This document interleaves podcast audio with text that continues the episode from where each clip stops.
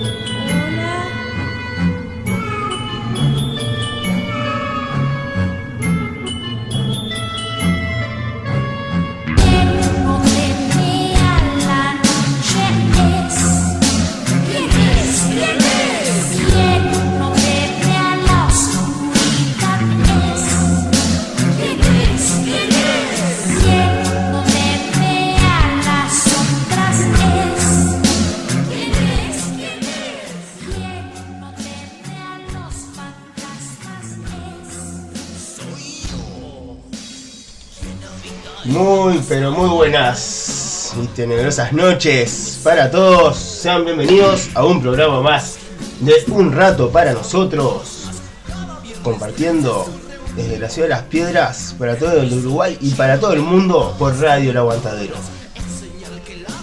¿Qué tal? Muy buenas y tenebrosas noches. Hoy es viernes y estamos Luna llena. luna llena y hay, Falta la oh, oh, oh, oh, oh, del fondo. Hay un ambiente un poco cargado en el- acá en el estudio. En el estudio. Medio misterioso. Misterioso. Buenas noches Y andrajoso.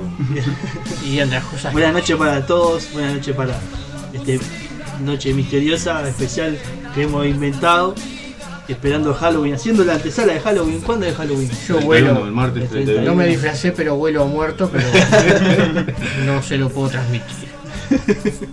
Ya va con el correr del programa se va a transmitir. Cuando empecemos a quedar. Nosotros trasladamos eso. Cuando empecemos a y Es para eso. ponerme a tono con el programa. Como no Ah, tenía máscara, no me baño hace varios días. Bueno, buenas noches para todos. Bienvenidos al programa número 23, el especial de Halloween que teníamos pendiente. Eh, ya habíamos hecho uno de historias paranormales, pero creo que no le dimos el debido tiempo. Y bueno, hoy vamos a dedicar el programa pura y exclusivamente a, a, bueno, a hablar un poco de qué se trata Halloween también, porque Historias de terror y de paranormales, paranormales, sí, cosas que sí. Sí, que a veces van de la mano, ¿no? Paranormal y para alguna normal también. Ay, te- Paranormal. Ah, normal. Claro, anormal. hay de todo. Le vamos a pasar las vías de y el comunicación. programa está dedicado para los que están en este plano y para los que están en el otro. Eh, para el que quiera escuchar donde Ahí llegue, está, en la tercera dimensión. el cuarto también. Ah. Eh, le paso las vías de comunicación, eh, vía WhatsApp 095-847-509 y podés seguirnos por Instagram en un rato para punto nosotros, ¿no? No, no- sé. Exacto. No me la un aprendí rato todavía. para punto nosotros. Exactamente. Ahí es por Instagram, así que bueno. Para que manden las historias que quieren que. Ya tenemos, ya tenemos, Tenemos unas cuantas, sí. así que Más algunas propias que tenemos algunas que, también. claro, que nos quedó colgado en el programa número 3 que hicimos, que no pudimos prácticamente hablar de, de nada de nosotros, Es verdad. porque nos fuimos como 23, 30 como es debido, como de costumbre. Así que bueno, queremos compartir un poco este programa que a mí particularmente me encanta todo esto de las cosas paranormales, y, y no sé, sí. Es creerlo reventar, como dicen, ¿no? ¡Boom! Claro. Porque hay cosas extrañas y, y- y ca- a veces te cruzas con personas que, que hablas de un montón de cosas y cuando hablas de ciertos temas te dicen, "Ah, a mí me pasó tal cosa. Y, ¿Cómo no? y A la mayoría de la gente le pasan cosas así extrañas. Y algunos tratan de buscarle la, la- parte racional, ¿no? Claro. La Entonces, explicación del Y, y hay otras personas que le pasan cosas raras y no se dan cuenta o no tratan de no visualizarlo, no verlo. Pero bueno, eh, está todo eh, como lo vea cada uno, ¿no? Hay gente que ve- escucha una rama golpeando y ya dice, oh, ah, el tema de sugestión y todo eso. claro, cuando vas caminando que tirás pedregullo para atrás, Sí, claro. ahí pasó. Yo me asusté con mis propias piedritas, ¿Y, y por qué tiras pedrullo para atrás? porque caminaba rápido. Por la chancleta. Y Ah, cada vez- calzado la chancleta claro. cuando, cuando Le pasaba quedaba por- grande la chancleta, ¿viste? Iba para lo de mi abuelo de noche y cruzaba por el campo de ahí De la Codique, de la. Codique y por el caminito que había ibas tirando piedritas para atrás. No se escuchaba nada, solo las piedritas. Digo, hay alguien Ay, atrás no. mío y la re... pero no miraba para atrás. Caminaba más rápido, más Sí, piedritas eso tiraba. es sugestión pura. Aparte de que capaz que había alguien atrás, ¿no? Bueno, estaban. No, nunca le ha pasado estar Estaba totalmente feliz, solo trabajando. en su casa y, y sentir que alguien está contigo, sentado Sí. o mirándote. Una o, presencia. Sí, claro que sí. O ves sombras pasar, viste, y de repente estás solo. También es. Capaz que el gato, el perro que pasa, pero uno ya se, se, se, se sugestiona que alguien está ahí. A veces, a veces pasan cosas, digo, yo qué sé. A mí me pasó allá en el trabajo en más de una ocasión. Que hay varios fantasmas en el trabajo. Hay varios fantasmas, eh, femenino y masculino, ¿no? Que me pasó de una vez que yo estaba abasteciendo con un carrito eh, full, viste que yo siempre ando a full, no sé lo que tengo. Sí, sí, claro. a mil.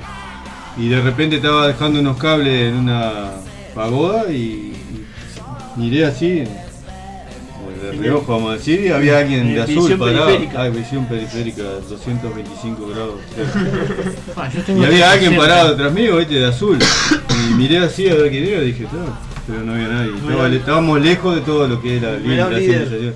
No, no, si era un día no pasa nada. pero Alguien de azul, digo, y después hablando con, con diferentes personas, digo, le ha pasado, mismo en la línea nuestra ha pasado de que están charlando y de repente se para alguien atrás y mira así que No hay nadie. No hay nadie.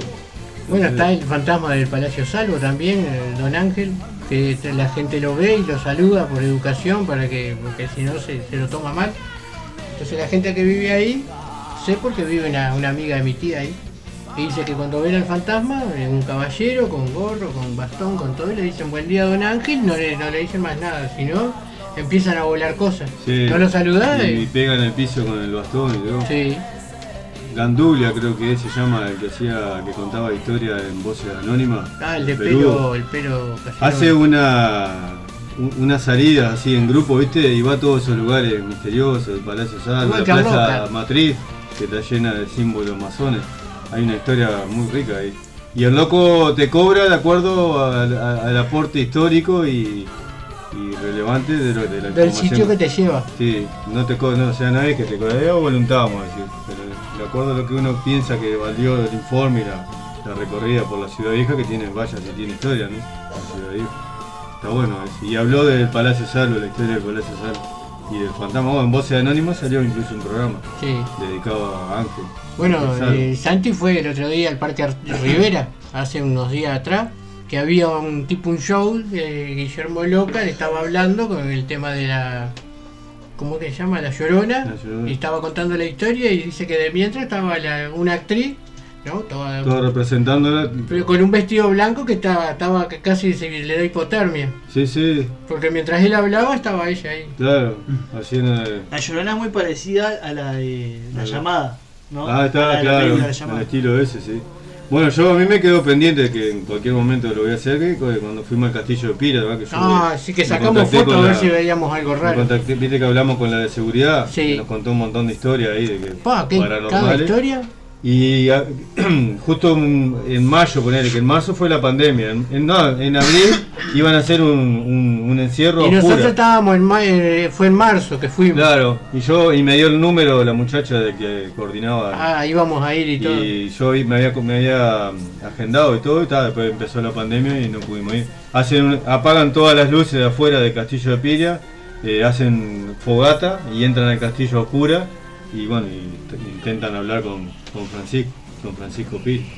Y bueno, y el loco se pone como, se envenena, como que le tocan las cosas de la cocina.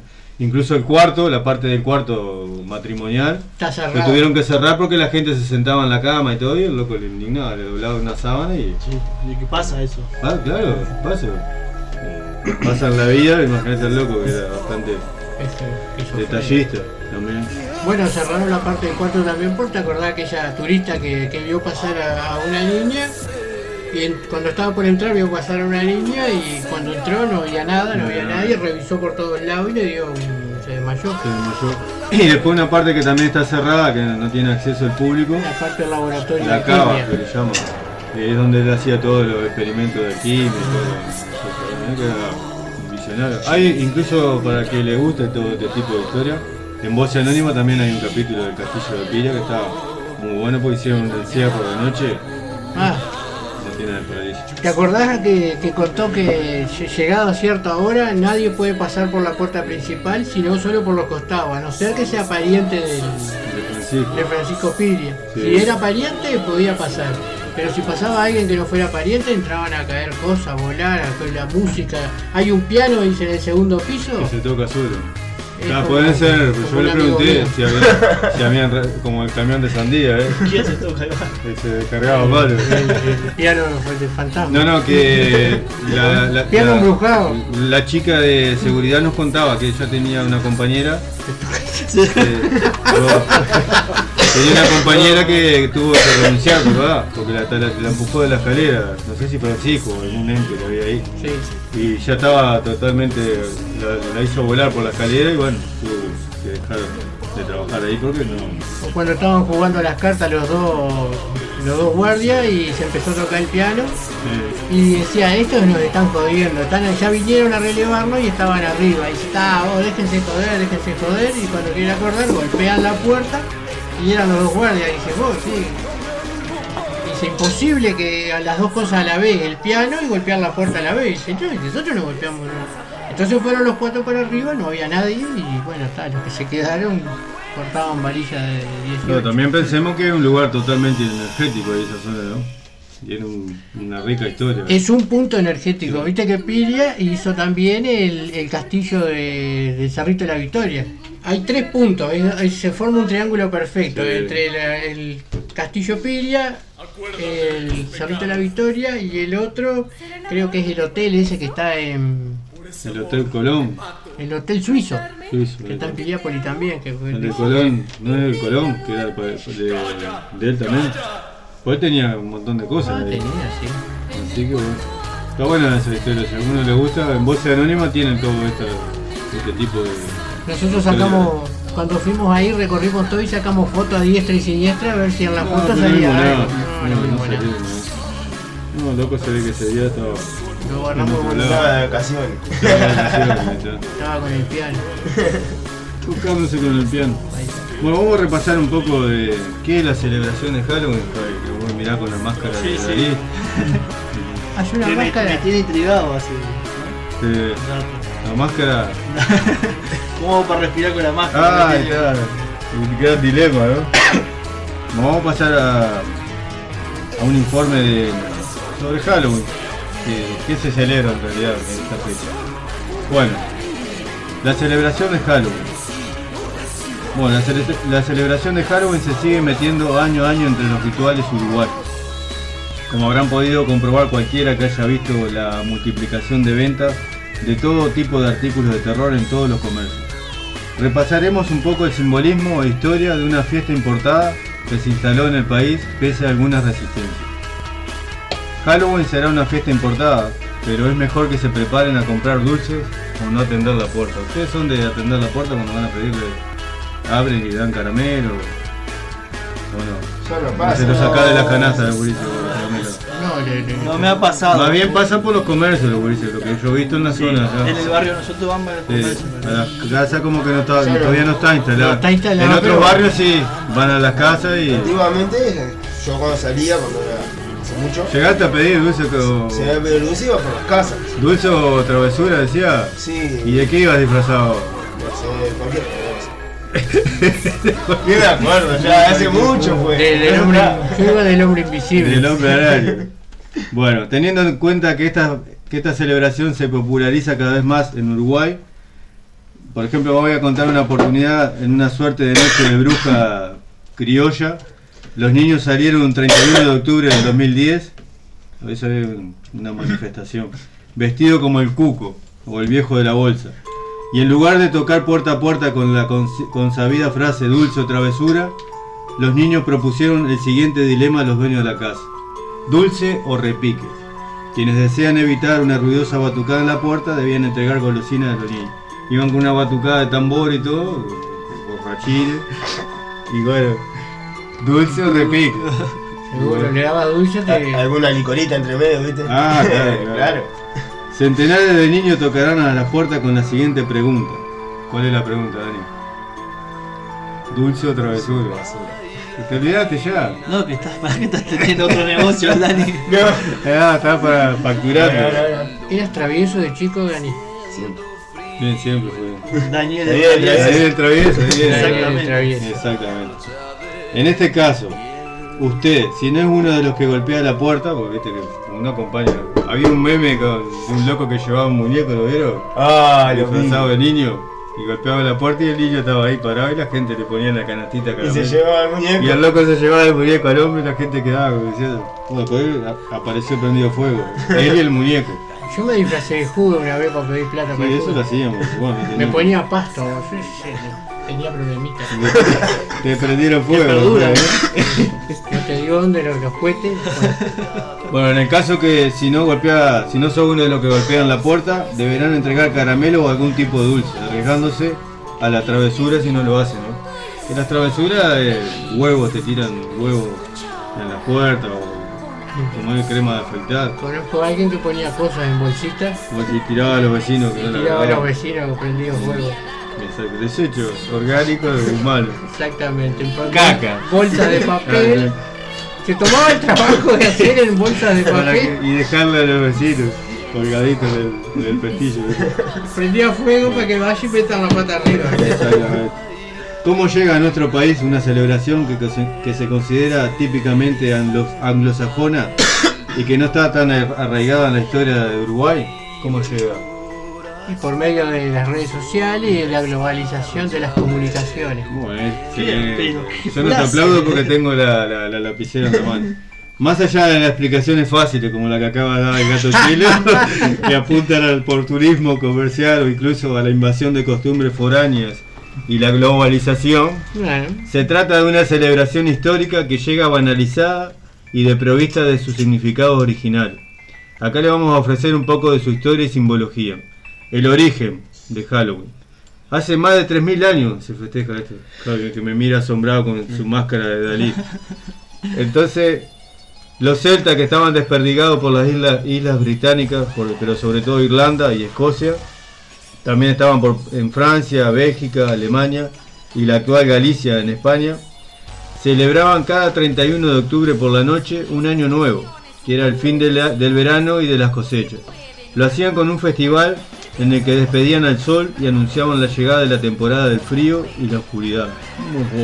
el solsticio de invierno. Esa noche, Samaín, el señor de la muerte y príncipe de la oscuridad, no miren al año, venía para tomar prisionero al sol y convocar a los espíritus de los muertos. Los antiguos celtas creían que con la llegada de Samaín, la línea que une a este mundo con el de los muertos hacía posible que los espíritus buenos y malos puedan pasar a través de un portal y caminar entre los vivos. Con el uso de las máscaras podían alejar los malos espíritus. También se celebraban banquet- banquetes en las tumbas de los antepasados familiares. Ello explica bien el origen del nombre, la Noche de Todos los Muertos, una de las de- denominaciones populares de Halloween en español, la Noche de Todos los Muertos. Pero ¿de dónde viene entonces lo de Todos los Santos? Pregunta el gato chelo mientras mira el celular y las redes sociales. No, no, estaba mirando a mi Ah, capital. Muy bien, muy bien. Cuando llegó la ocupación romana a tierra celta, la festividad se mezcló con la fiesta de la cosecha de los romanos, en honor a la diosa Pomona. Una diosa Pomona. Hace unos 1400 años, el Papa Bonifacio IV dedicó un templo cristiano en honor a todos los santos, una festividad que se celebraba en mayo, pero que el Papa Gregorio III cambió posteriormente para el primero de noviembre. Cuando el nuevo Papa Gregorio IV estableció que la fiesta se celebrara universalmente, la importancia que cobró de lo que es Halloween hoy en día como, lo conocemos, hizo que sus preparativos comenzaran en la víspera del 31 de octubre, que era, esa era la noche de todos los santos, ¿no? Eh, la noche de todos los santos. Una es Halloween es la noche de todos los muertos y con la mezcla de la iglesia católica es la noche de todos los santos. Por eso ahí tiene dos significados. De esa forma la fiesta rinde tributo a sus orígenes, tanto paganos como cristianos, y que se entrelazan hoy en día en las culturas de los diversos países que la celebran, pasando de las clásicas calabazas de Estados Unidos a los pequeños esqueletos azucarados de México. Lo tenebroso, lo insólito, lo oscuro, grotesco y macabro remueve desde siempre en el hombre sensaciones familiares e intemporales, vinculadas no solo al miedo, sino también son objeto de poesía, que son también objeto de poesía y celebración desde el gótico al romanticismo. Parte del éxito de este ritual radica allí, que en países como en Estados Unidos, que se festeja Halloween desde 1840, adquiere una importancia difícilmente comprensible para nosotros. Ahora vamos a pasar a la simbología, pedir dulces. ¿De dónde viene pedir dulces? No, yo iba a preguntar eso, ¿por qué Bueno. se piden caramelo? Se cree que empezó en Europa con una costumbre del siglo IX, que el 2 de noviembre los cristianos solían recorrer los pueblos y pedir tortas de alma, que eran pedazos de pan con dulces. Mientras más recibían esas tortas de alma que se llamaban, más prometían rezar por los parientes muertos de los donantes. El color naranja, pregunta el gato chero, muy, muy serio él. Muy, muy. El color naranja simboliza el color de las velas usadas para la ceremonia de los difuntos.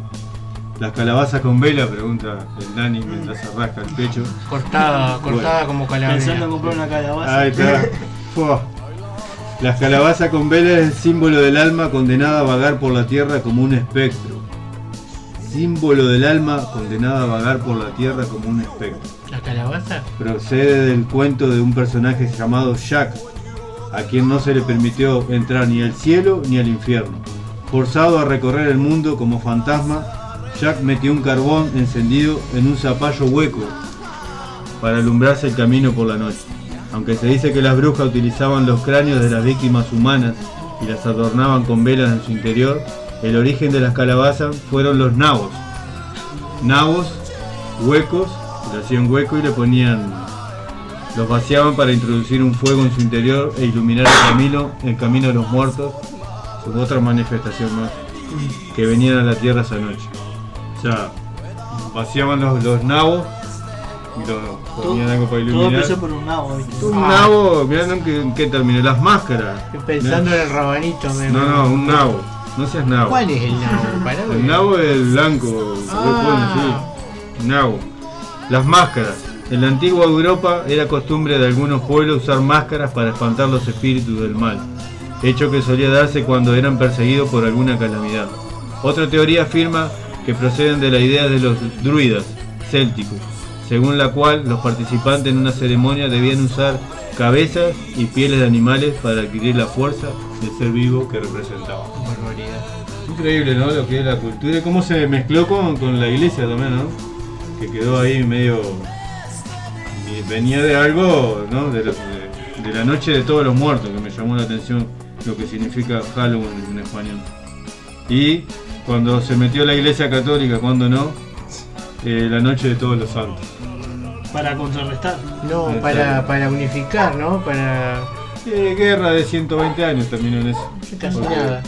con los celtas, mientras no fue que lo sacaron de una a los celtas. Eh, Así que, bueno, esa es un poco la, la explicación de Halloween y que se celebra cada 31 de octubre y cómo ha, ha- ha avanzado acá en Uruguay, ¿no? Porque es cada vez más.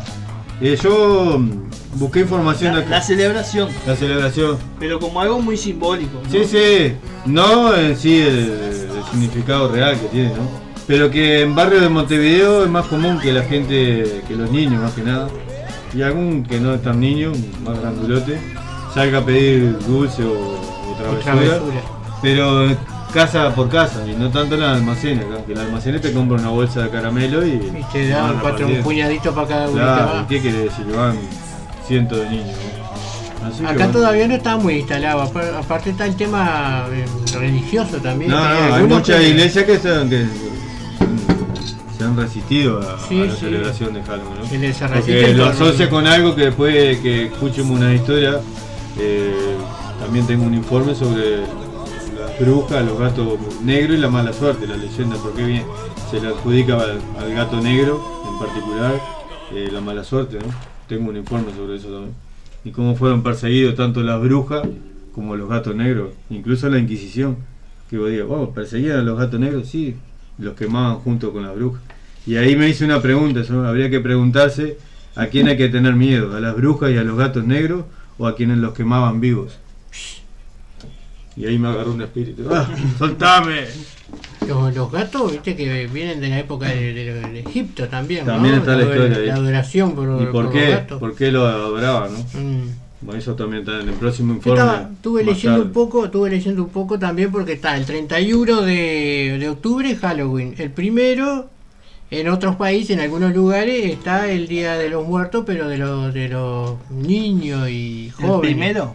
Primero de noviembre en otros países, ¿no? Y después el Día de, de los, muertos, de los De los- difuntos, de los el, santos el- difuntos. el 2 de noviembre. Incluso en México, por ejemplo, eh, tienen una tradición que lo sacan del cajón Y lo- lo- lo y llevan los a fiesta y todo, lo por todos pasean, lados, sí. por los lugares donde el muerto fue feliz en algún momento Convivía. y convivía.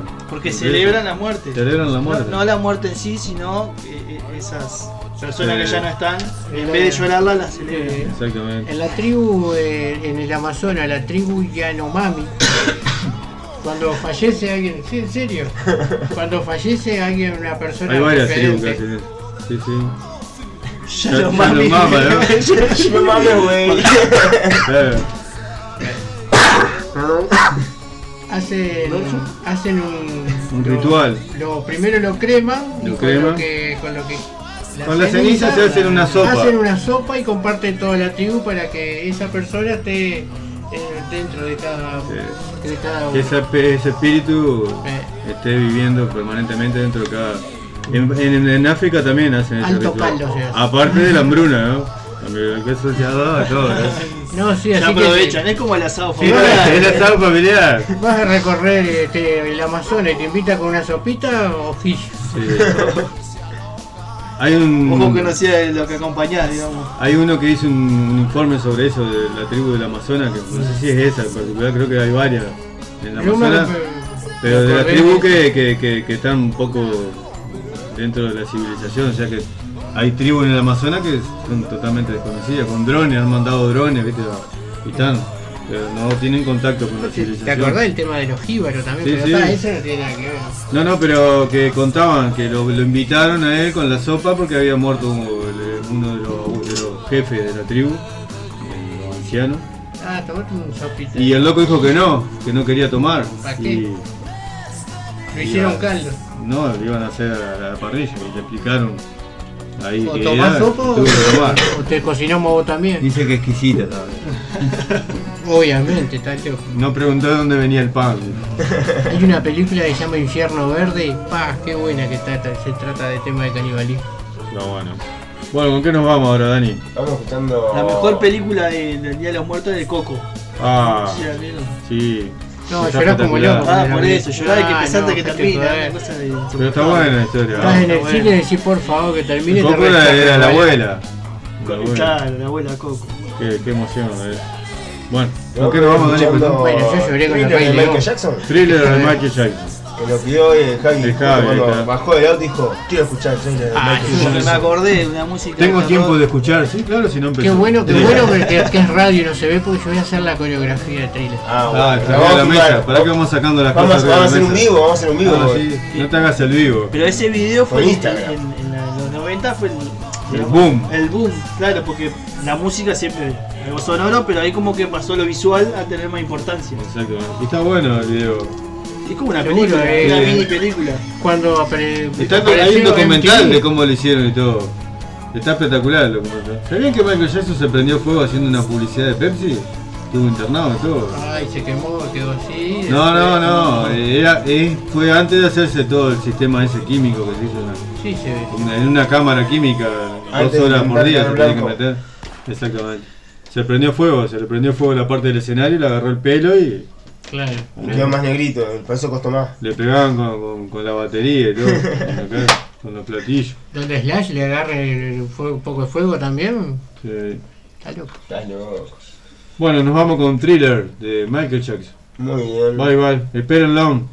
Nunca de acá. Que todo, Si escuchan alguna eh, voz extraña, que todo, todo la temática del programa va a ser, Va a ser de Halloween, historias especial de paranormales, Halloween. de terror exactamente, de suspenso y.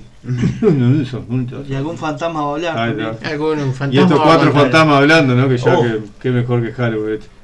Muy bien. was wondering if you would be my girl. Oh, Michael. Of course not. That's why I love you. No, I mean I'm different. What are you talking about?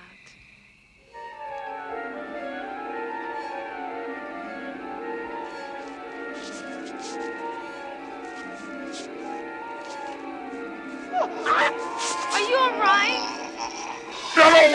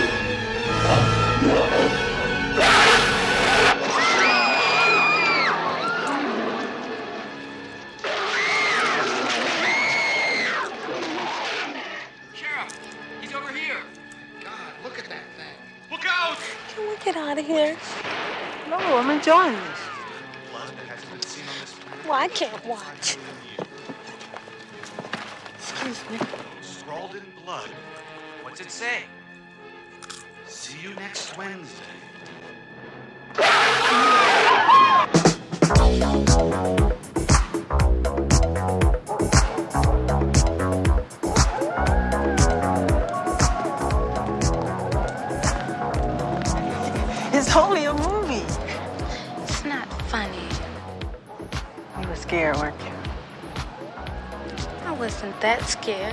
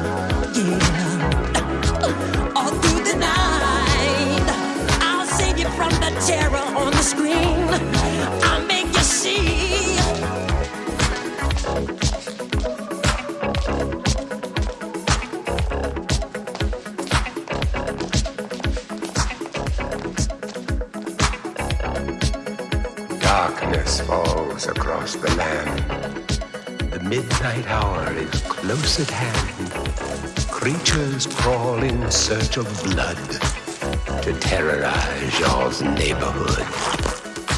And whosoever shall be found without the soul for getting down must stand and face the hounds of hell and rot inside a corpse's shell.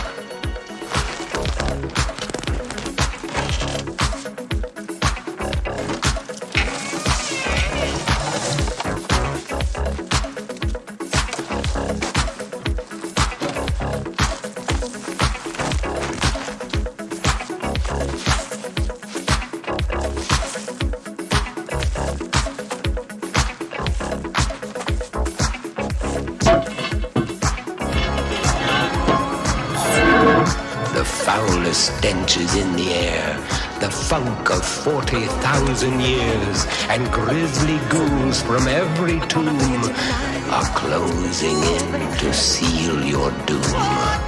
And though you fight to stay alive, your body starts to shiver, for no mere mortal can resist the evil of the thriller.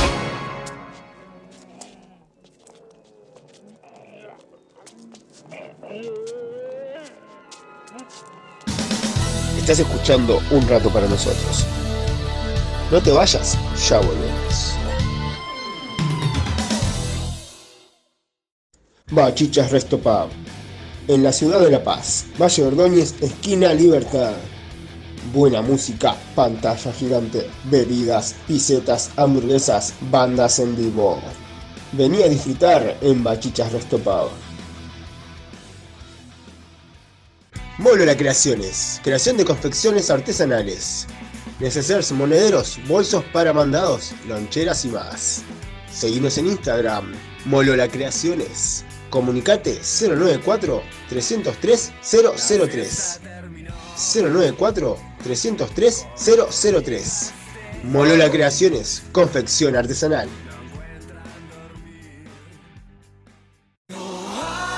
Ay, no, se me rompió el cierre. No te preocupes, comunicate con Sonia Cafecita Creaciones. Creación de deportivos, arreglos de prendas, soleras, moñas escolares, moños de pelo, coleros, palazos, cambio de cierres y más. En Cafecita hacemos todo tipo de arreglos. Comunicate 091-645-018. Sonia Cafecita Creaciones. La mejor opción para arreglar tus prendas.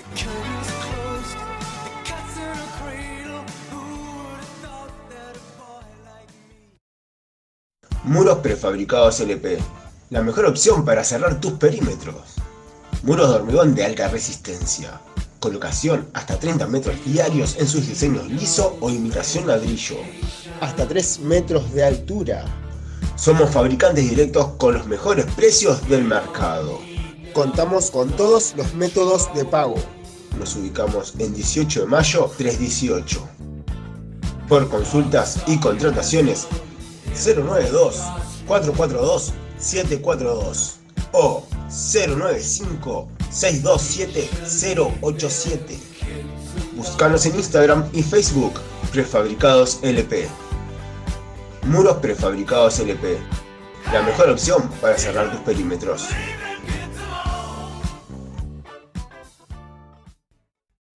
Todos los viernes, desde las 21 horas hasta las 23, un rato para nosotros. Un programa donde te robaremos una sonrisa, te quitaremos el estrés y te dejaremos algo para pensar. Conduce el Ruco, Javi, el gato Chelo y opera el filo. Comunicate al 095-847-509. Viernes de 21 a 23 horas. Un rato para nosotros. Por Radio El Aguantadero.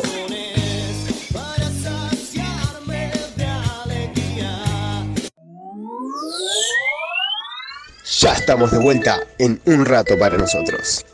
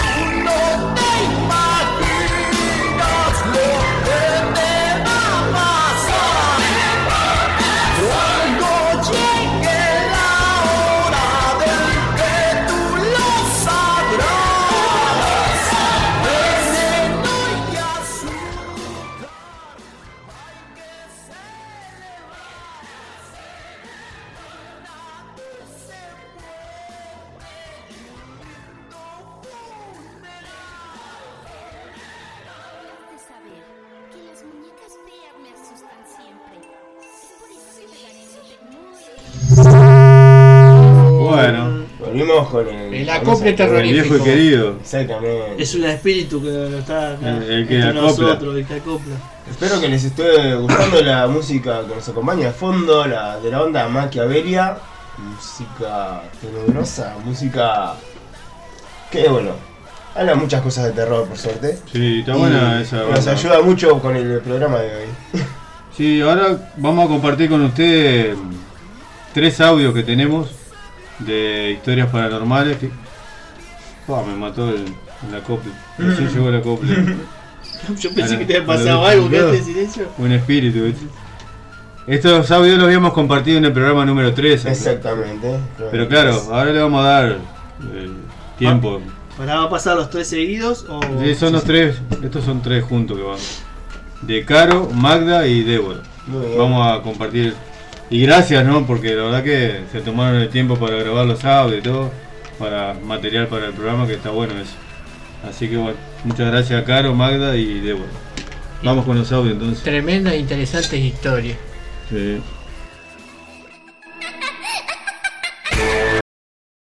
bueno, esto fue hace, hace muchos años. Yo tenía 18, 19 años, me había ido a vivir con, con quien era mi, mi primer novio, me acuerdo. Eh, fuimos a la casa en la que había sido sus padres, él vivía solo en ese momento. La casa la, estábamos arreglando. Eh, ahí en el Paso Nivel, en la calle Piedras, esquina Pérez, eh, Castellanos. Sí. Eh, él vivíamos cerca donde él trabajaba, entonces él entraba tipo a las 6 de la mañana y se iba, no sé, 6 menos cuarto, por ahí más o menos. Eh, era el terminar de irse, iría a la esquina más o menos. como estábamos refaccionando la casa, dormíamos en un colchón sobre el piso moquet. Eh, era el terminar de irse y al ratito se escuchaba pisadas alrededor del colchón, como que en círculos así, y como varias personas. Yo abría los ojos y no había nada. Volví a cerrar los ojos y al ratito otra vez lo mismo. Eh, me acuerdo que estiraba el, sacaba el pie así del acolchado, lo estiraba por, por la pared hasta llegar a la llave de la luz para prender. No había nada. Me terminaba levantando. Ta. Como que se terminaban los ruidos después que me levantaba. Después de un momento a otro, eh, ya no era solo levantarme para que terminaran los ruidos esos de las caminatas, sino que a veces me levantaba, iba al living, me ponía yo que sé a ver tele o algo, y se escuchaba en la mesa que teníamos en, en la cocina, teníamos una mesa de, de madera maciza, se escuchaba tamborileada, o sea, se, se escuchaba como que tocaban el tambor con la mesa. Eh, me asomaba, no había nada, no había nadie, yo vivía sola con un perro y dos gatos, o sea, no había manera de que use- ese ruido fuese por, no sé, por lo que sea, no había manera, no había explicación. Yo me acuerdo que me terminaba yendo, agarraba el perro, le ponía el collar, correr y me iba la miércoles. Me iba, pleno otoño, me iba a sacar a caminar al perro. Eh, estuve unos meses viviendo así hasta que un día agarré y dije, no, me voy, me vuelvo para lo de mi madre, no, no aguanto, no puedo con esto. Eh, fue, fue muy feo, la verdad fue muy feo y no tenía explicación alguna. Cabe eh, recalcar también que en esa casa, un día, un poquito antes de irme, de decidir irme, em, se me dio por abrir eh, la puerta en la que, del cuarto en el que había vivido la madre, porque la madre de él estuvo internada en un, en hospital psiquiátrico donde se le hicieron esos choques eléctricos y esas cosas. La, la- la mujer hasta el día de hoy no se acuerda muchas cosas eh, de su memoria temprana, como quien dice, ella tiene recuerdos de cuando los hijos eran chiquitos, muy chiquitos. Después se olvidó todo eso. Ella estuvo mucho tiempo internada, muchos años, porque oía cosas, voces, veía cosas también. Bueno, resulta que el día que abrí esa puerta, para. porque ta, estábamos refaccionando la casa, el día que abrí esa puerta me encontré con las. No, entré, solamente abrí la puerta y vi las tres paredes que estaban pintadas de un color verde clarito, un color que se estilaba mucho antes en las casas, todas rayadas como si fueran tipo números de teléfono con lápiz. Que antes los números de teléfono eran tipo de, de- cinco cifras, los números de línea. Y era todo como números de teléfono, así, y todas las paredes. Y no, no, fue, fue muy raro. Me acuerdo que me, me dio una sensación bastante fea. Cerré la puerta y esa, a esa habitación no entré nunca más en la vida. Besito, te paso a contar. Mira, nosotros jugábamos al juego de la copa, un grupo de amigos mm, y toda mi familia. Y un día supuestamente bajó el anticristo y nosotros pedimos una prueba de realmente si era o no el anticristo que nos probara. De repente sentimos ruidos de cadena alrededor de la casa y se abrió la puerta que estaba cerrada para atrás y entró un aire helado y así como entró ese aire helado la puerta se cerró sola también, se abrió y se cerró sola y nos dijo que nosotros nos preocupábamos mucho por una persona que estaba ahí con nosotros, que, muy, que estaba en ese tiempo muy enferma, que nos preocupábamos mucho por ella y que ella iba a vivir muchísimos años. Y que sin embargo mi hermanito iba a fallecer muy joven en una muerte muy trágica. Y nunca más hicimos el, el juego de la copa después de ahí. Pero lo que nos dijo fue real mi amiga la que estaba ahí que tenía un problema renal gravísimo eh, hasta el día de hoy gracias al universo, está bien. Le hicieron el trasplante, todo, está impecable. Sin embargo, mi hermanito falleció con 14 años y en una muerte muy trágica. Y bueno, este, esa es mi experiencia paranormal que me marcó para toda la vida.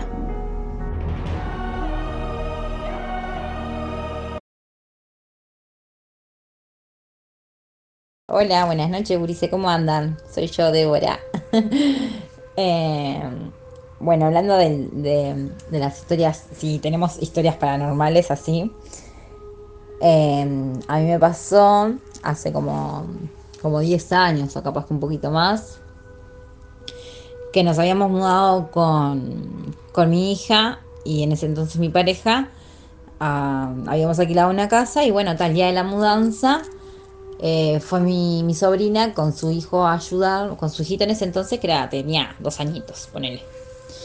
Eh, nos fueron a ayudar con la mudanza y también mientras que bajábamos las cosas, él eh, jugaba en el patio, jugaba como, como que estuviese jugando con otro niño. Y ta, estaba re entretenido, nosotros bien, haciendo la mudanza, acomodando las cosas, y en eso la mamá, mi sobrina, le pregunta, eh, Tiago, ¿con quién jugas? ¿Con quién hablas? Le dijo. Y él agarró y le dijo, con la nena, ¿no ves que está la nena ahí? Y la señaló como que había una nena ahí. Está, en ese entonces estábamos mi sobrina y yo, y nos quedamos mirando así, tipo, con un poco de miedo. Y le dijimos, ¿pero qué nena? Ahí está la nena y no la ves, decía. Está, obvio que no vimos a nadie. Bueno, en todo eso pasó todo el día, él seguía jugando y luego se fueron, que terminamos con la mudanza, se fueron. Y, y bueno, cuando terminamos más o menos de acomodar, ya cansados, mi hija se había ido para la casa de los abuelos. eh, y con la persona que era mi pareja en ese entonces, nos sentamos en el sillón a descansar. Y al costado había una puerta, al costado del sillón había una puerta que daba a la cocina comedor. Y estaba abierta. Y agarró y se pasó como una imagen blanca, así, rapidísimo. Y los dos miramos para la puerta y nos miramos mutuamente los dos y él me dice, ¿viste eso? Y le digo, sí, lo vi. Le digo, ¿vos también lo viste? Y sí, y ta, y pasó. Ta, y después eh, esta persona que, que vivía conmigo, él trabajaba de noche y yo me quedaba con mi hija sola. Y bueno, y empezamos a escuchar golpes, golpes en la pared como tac, tac, eh, golpes como que si fuesen con el puño de la mano, así, bien fuerte. Pero era una pared que, mi, que daba a mi cuarto y al cuarto de, que era la que dividía el cuarto de mi hija. Pero en el cuarto, en el cuarto nuestro había un ropero de esos que van adentro de, de la pared. O sea que, tipo, abrías el ropero, estaba la pared del cuarto de mi hija. Y de ahí era donde se escuchaban los ruidos. Y bueno, hasta una vez a una amiga le pasó una historia similar hace muchos años y yo siempre me acordé de que ella me dijo que en la, en la madrugada agarró y dejó de coser porque ella cosía en la madrugada eh, y que se sentó y que le habló con, el, con, con, con lo que había en la casa, el espíritu, lo que sea, diciéndole que, ta, que ella le tenía miedo y que quería convivir ahí. Entonces yo me acordé de esa historia que ella me había comentado y agarré y me senté en la cama y le dije, bueno, yo ya sé que esta es tu casa, que pertenece a vos. Me dice, pero yo también necesito vivir acá, le dije. Le digo, yo no te, voy a molestar a vos, pero yo necesito que vos no me molestes a mí y que vivamos todos en paz. Y ta, desde ese día no se escucharon más los golpes. Pero ta, fue lo que pasó. Y ta, después cuando hablé con el, con el que nos alquilaba, cuando nos vino a cobrar el mes, le comenté y ta, y me dijo que sí, que hacía muchos años había fallecido una nena en el Pozo Negro, se había caído, y eran exactamente en el lugar donde estaba jugando mi sobrinito con la nena. Era ahí. Entonces está, ahí quedó.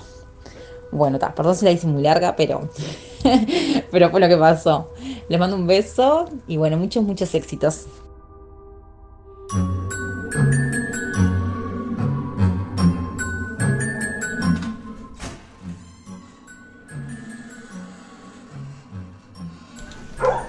Y volvemos, estamos nuevamente en vivo. Bueno, ahí compartimos las tres historias de Caro, Buenas Magda historias. y Débora. Buenas historias, ¿eh? Fuerte historia. fuertes, la verdad Dijera que. Javi hoy, creer o reventar. A veces hay cosas que pasan que no tienen una explicación racional. Pero sin embargo pasa. No le le pasa a mucha gente. vos. Le busca la lógica, pero No tiene no tiene lógica, no tiene explicación. Bueno, hablando un poco de que hablamos hoy de los gatos negros y todo eso, justamente traje un informe sobre los gatos negros y la mala suerte.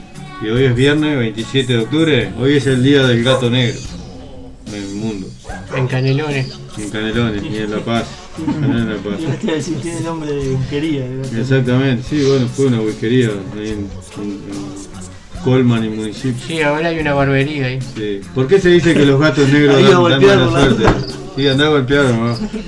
¿Por qué se dice que los gatos negros traen mala suerte? ¿Crees que los gatos negros dan mala suerte vos?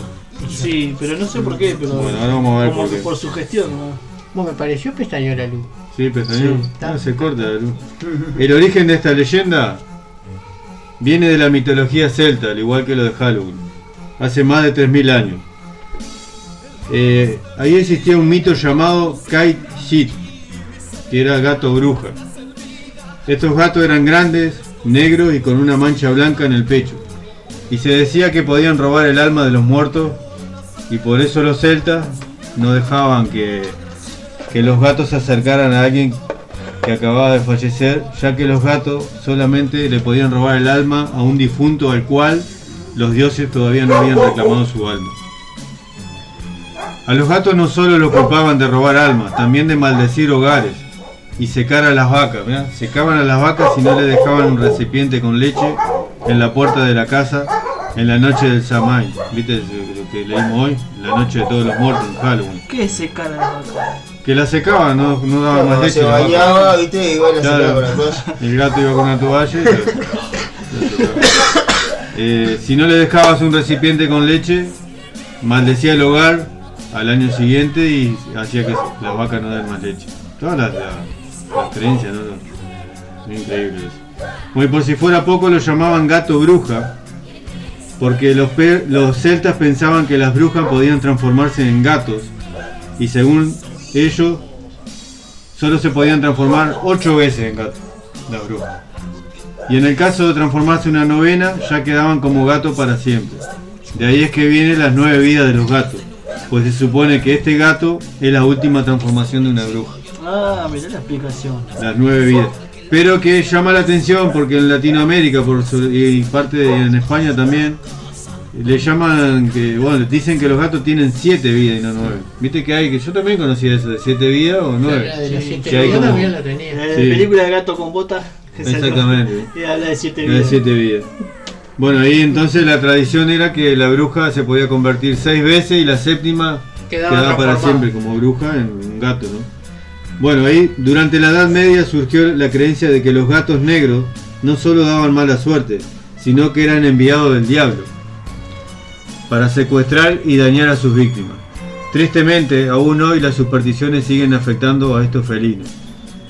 Cuando echamos la vista atrás y repasamos la triste historia de los gatos negros a lo largo de los siglos, no podemos permanecer impasibles ante tal barbarie. Durante la Edad Media surgió la tendencia de pensar que los gatos negros eran diabólicos, actuando como sirvientes malvados de las brujas. Por tanto, aquel gato que nacía negro era exterminado como si fuera el mismo demonio. Pensar que siempre tuvimos gatos negros, ¿eh? Siempre tuvimos gatos negros. Yo no, no, no sé si por su gestión, pero me gustan los gatos negros. Bueno, capaz que por su gestión. Hay una fobia que se llama ailurofobia medieval, que existe esa fobia únicamente referida a los gatos negros y se denomina aulirofobia y es el miedo injustificado a estos felinos. Aulirofobia parece vos. Entre todas las cosas, aulirofobia también. Tenés TOC, Exactamente. tenés... Quienes padecen esta condición no pueden soportar tener cerca a los gatos. Padecen ataques de pánico y pueden sufrir desmayos incluso.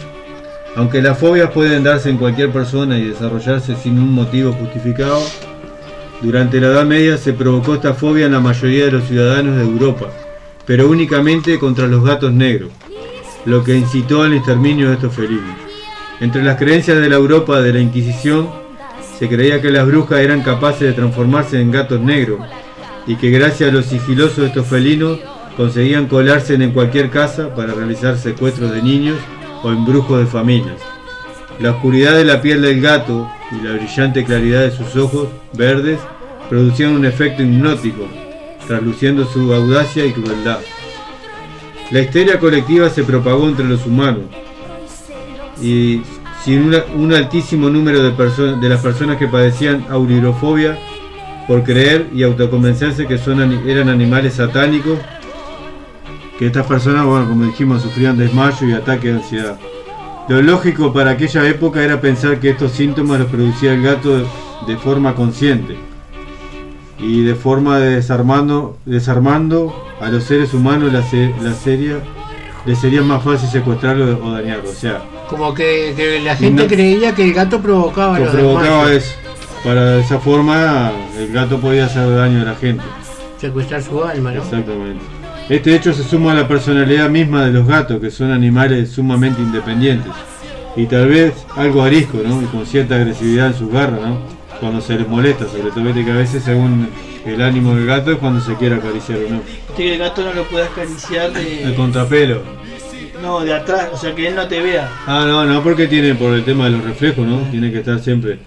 Los gatos negros no se diferenciaban de los otros colores, sin embargo los negros hacían sobresalir esta característica felina. Y ante cualquier conflicto, los rasgos propios de los gatos parecían no solo más graves, sino satánicos. No hay que olvidar que cualquier comportamiento fuera de lo normal que pudiera ser entendido como una ofensa a la Inquisición o a los postulados morales de la época eran castigados con la muerte. Con la muerte. Cientos de miles de personas fueron condenadas por brujería entre los siglos 7 y 16, ya sea ahorcada, quemada, descuartizada, y la mayor crueldad fue volcada en mujeres y en gatos. Durante esa época se imponían castigos ejemplares a los gatos negros, por el mero hecho de tener ese color en su pelaje. Se les metían en canastos de mimbre y se les lanzaban decenas de flechas sobre ellos. Se les empalaba y asaba vivos.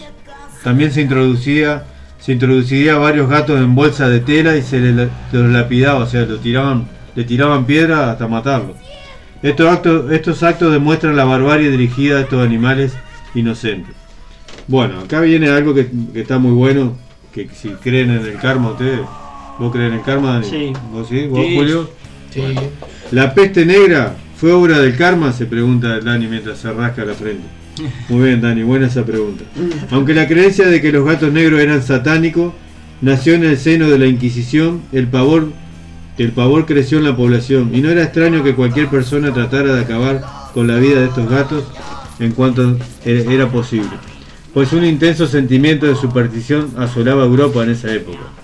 A nivel popular, las personas también consideraban que los gatos negros además contagiaban la tristeza y la mala suerte, o sea que eran el mal en, Sí, sí, el mal en potencia. Sí. son todavía. Sí, bueno, eh, vos por qué no lo, no, viste, pero por qué viene todo esto, ¿no? Sí. Igual no me siguen sin. Ya no era una cuestión que pudieran obrar con maldad sobre una víctima, sino por el mero hecho de cruzarse con un gato negro, podría influir para siempre en la fortuna de los inocentes. Esta superstición se mantiene en nuestros días y se considera una de las más populares junto a la rotura de un espejo o cruzar por debajo de una escalera. Este terror absoluto de los gatos negros hizo que todo aquel felino, no necesariamente negro, cualquier gato, fuera masacrado durante la Edad Media. ¿La consecuencia? Pregunta Dani de vuelta. Bueno, la, secuencia- la consecuencia fue que se rompió el ciclo natural de contención de plaga.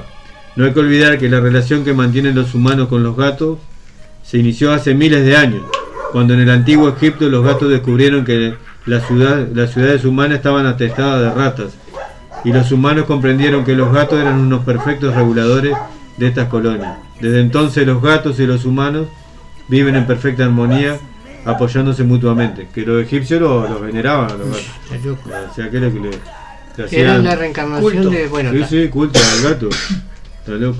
Bueno, la Edad Media rompió ese acuerdo eh, que habían hecho los egipcios y al mermar dramáticamente la colonia de gatos en Europa, las ratas empezaron a extenderse de forma exponencial, transmitiendo enfermedades y haciéndolas endémicas.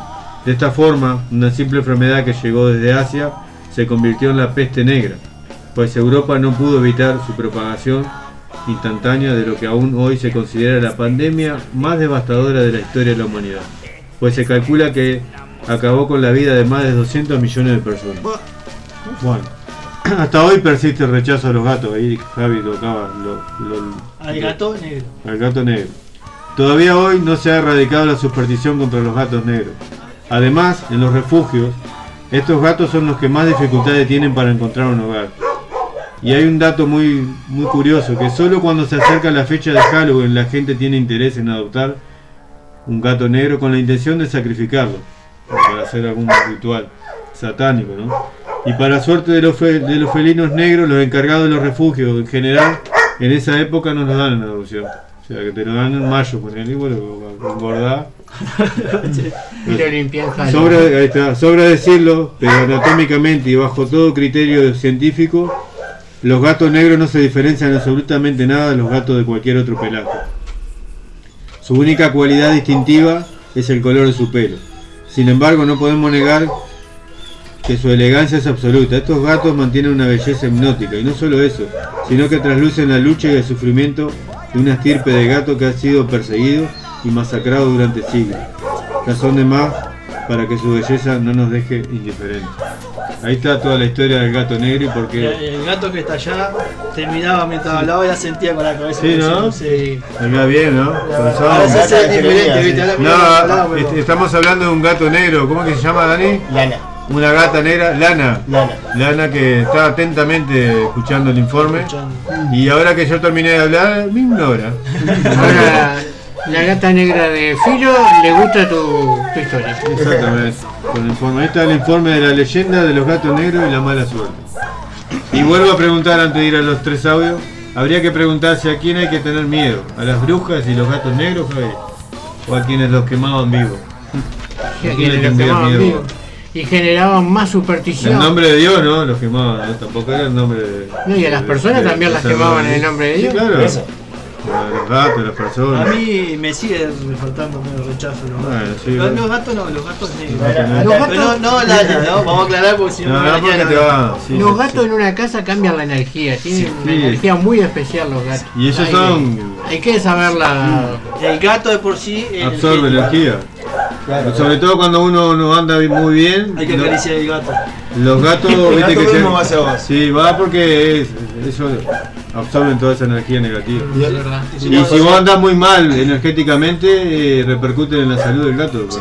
Más allá de la alimentación que Se te acuestan como en el pecho Sí. y te miran. Lo dicen, "Ah, ya, ya va a pasar. Dicen que los gatos absorben tanta energía como pueden quedar de gordos también si no Sí. la logran sacar. Por ejemplo, ellos la, la liberan, la mala energía cuando duermen. Cuando duermen. Por eso duermen tanto. duermen 18 horas por día. Y tienen que descansar. vos. Es como cuando uno, vos, vos sos masajista profesional, Dani. Exacto. No se sí, eh, ¿Cómo fue- ¿Qué fue esa risa? Le voy a mostrar los diplomas. Sí, el diploma de masajista. Y él dice que cuando da un masaje, la energía de las personas, él queda, Sí. bueno, él pasa energía. Y queda totalmente agotado. Por eso en el laburo es horrible, ¿viste? Ah, eso, es- ¿viste? esos son tres pesos Ah, para. esa es otra historia, ¿viste? Bueno, ahora lo vamos a dejar con las últimas tres historias que tenemos para Pero para dar compartir. masaje, o sea, Sí, o sea, sí, si, masajista si profesional. vengo mañana te golpeo, Dani me masajea, no sé si queda feo No, decirlo así, pero.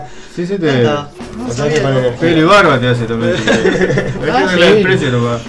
Acá Este, llegás, te te hacen los pies, la, la cabeza, todo y te Te masajean. todo. masajean, te va a dar livianito. Y por unos pesos más. Eso que- Hay que arreglar el, El número. el número. Bueno, El nos te vamos, nos vamos con los últimos tres, tres audios de Mabel, mi hermana Mabel, Victoria y Valeria.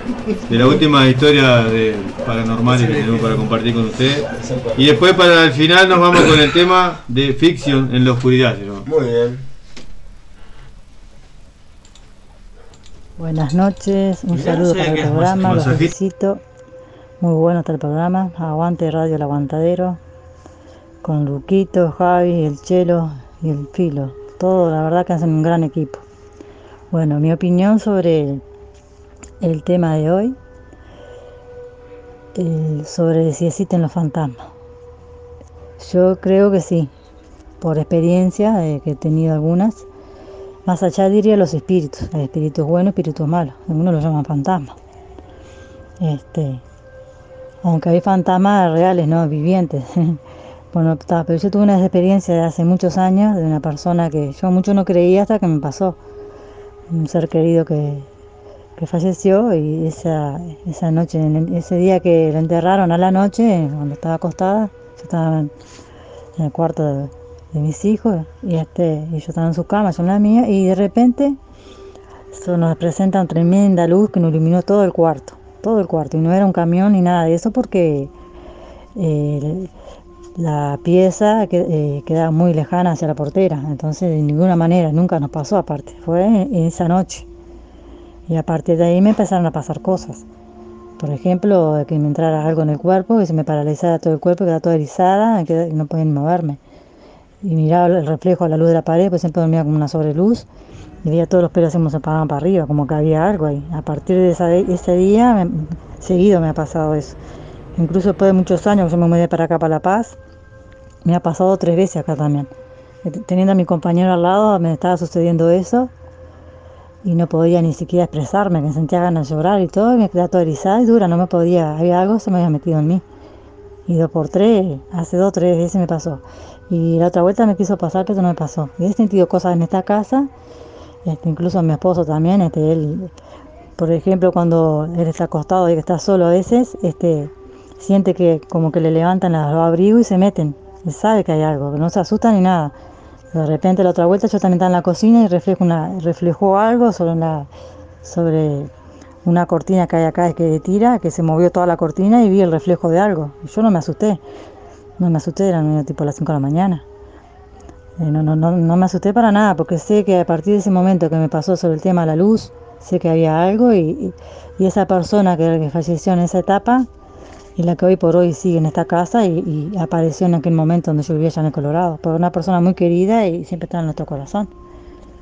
Pero ese eh, espíritu es bueno, ¿no? Y en esta casa están, acá de La Paz, eh, han, han habido otros espíritus, pero bueno, ninguno malo, porque hay, incluso hay una cortina acá de, de tira que dos por tres se abre y, es como que se abre todita, como que hay una energía avasallante, inmensa, y que cada vez que yo le saco foto y todo, cada vez que paso a veces y la abrazo, como que no tengo ese miedo ni nada, sé que algo hay, son los espíritus, diría yo, ¿no? Que hay cosas, hay y hay muchas cosas.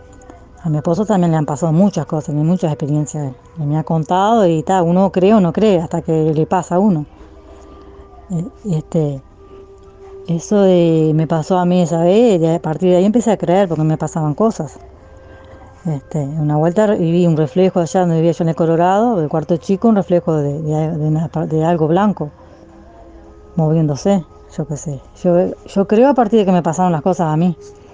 Este, así que está, yo, esas son mis experiencias y está, mi esposo tiene su experiencia también, como eso de, de que estando durmiendo solo siente que alguien se le acuesta al lado y no hay nadie, es como algo que le levanta las cobijas. Y él no se asusta porque ha vivido muchas experiencias de esas, él me ha contado, pero yo empecé a creer a partir que me pasó a mí. Y sé que hay cosas, hay mucho más cosas de las que no se ven que las que se ven. Ahí y sí habrán cosas para contar, pero ta, quiero resumir este este coso, como es este audio corto, si no, este me cuelga mi hermano Ruquito. Bueno, mando un saludo para grande, para todos, muy grande para todos, quiero decir, y cafecito, cuídense mucho y los felicito por el programa. Me tranqué un poco ahí, pero son gajes del oficio. Bueno, besos para todos y sigan adelante. Besos y abrazos y aguante Radio El Aguantadero. Besitos. Hola chicos, ¿cómo andan? Soy Victoria de Progreso. Este, quería responder sobre la pregunta si creo en los fantasmas. Eh, bueno, en verdad en el trabajo hay muchos fantasmas. Este, pero bueno, eh, hablando en serio, este, si alguna vez tuve experiencia paranormal, eh, no sé cómo llamarle porque sinceramente no creo en esas cosas, pero mm, lo que sí puedo contar es que mi perra, una perrita Olivia, es una chihuahua de, do- de dos kilos, para que se hagan idea del tamaño de ella.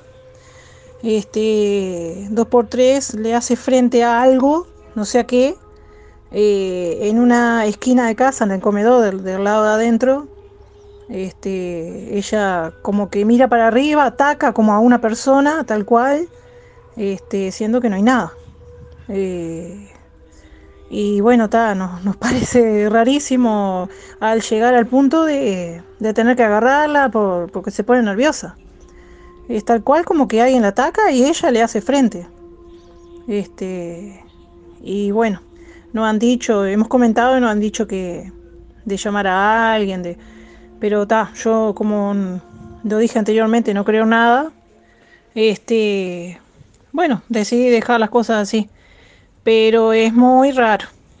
Bueno, eh, los felicito por el programa, como ya lo he dicho anteriormente, son unos genios, me hacen reír, eh, hablan de todo, está buenísimo. Bueno, saludos. Bueno, buenas noches, ¿cómo están? Bueno, quería contar un poco lo que había, me había pasado a mí. Eh, yo viví varios años en una casa con mi familia, una casa que, que hizo mi papá, con mis hermanos y mi madre, mis padres, digamos. Y bueno, nada, eh, pasaban una serie de cosas, siempre eh, cosas mínimas, bueno, se y se prendían las luces, se movían las cosas, se daban vueltas las papeleras, no sé, cosas, cosas muy normales. Pero me pasó algo muy particular que fue eh, hace como 15 años atrás, yo era chica, bastante chica, em, por un accidente doméstico se, se prendió fuego parte de la cocina de mi casa. Em, uno creo que cuando pasa algo así, lo primero que atina es a salir, a salir de la casa. Bueno, quedó mi padre y, otros vecinos ayudando a apagar para que no, no se incendiara toda la casa. Em, nosotros nos fuimos para la casa de, de mi abuela. Bueno, resulta que se incendió bastante cantidad de, del- de la cocina. Em, donde nosotros ese día lo único que hicimos fue irnos. No, no pudimos volver a entrar porque obviamente quedó el residuo de el humo, todo lo demás. Y bueno, está. Hasta el otro día nosotros no, no volvimos. Al otro día, cuando volvimos, bueno, una de las cosas que había quedado adentro de la cocina, que de la casa, digamos, que, que no, no se quemó, fue mi celular.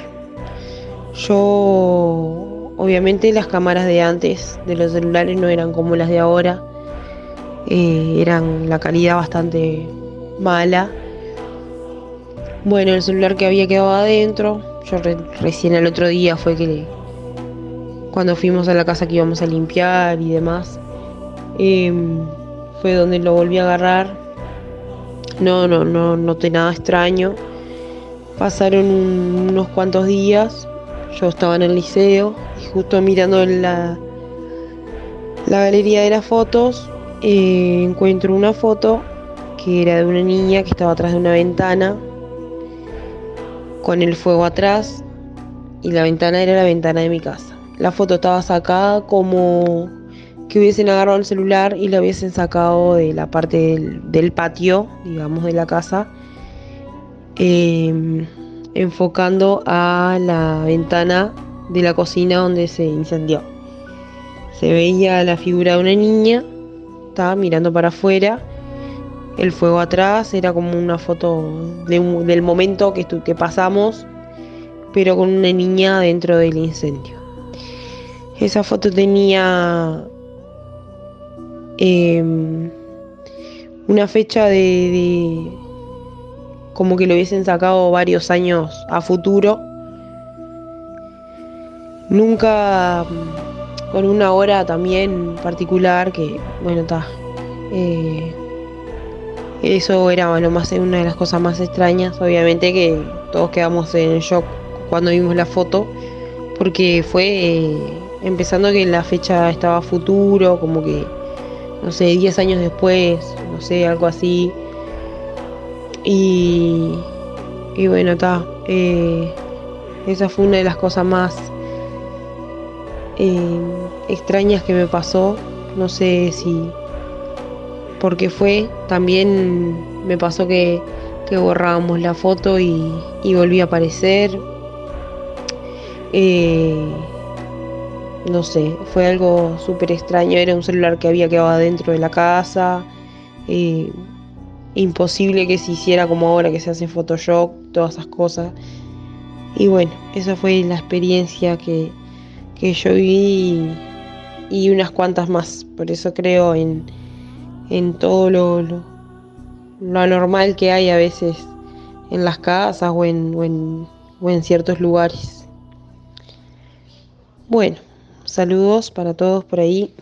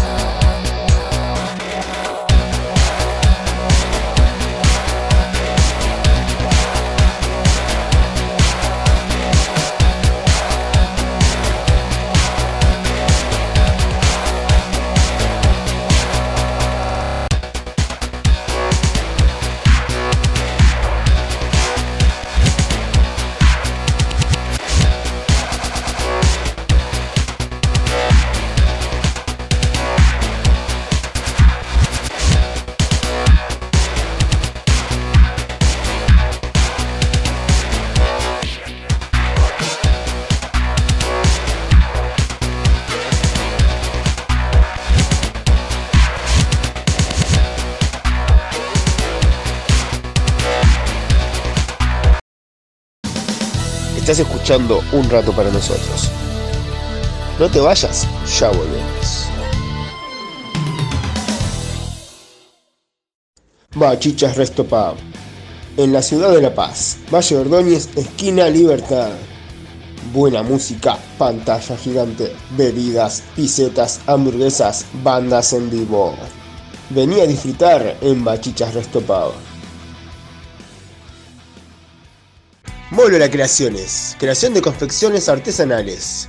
Necesarios monederos, bolsos para mandados, loncheras y más. Seguinos en Instagram, Molo La Creaciones. Comunicate 094 303 003. 094 303 003. Molola Creaciones, confección artesanal.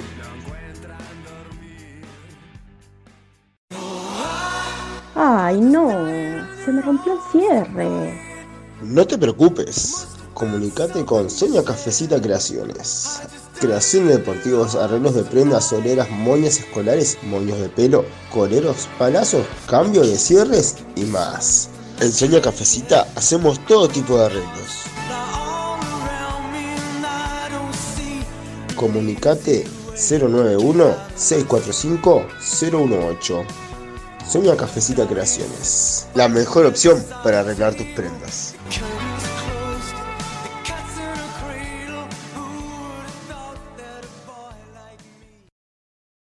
Muros prefabricados LP. La mejor opción para cerrar tus perímetros.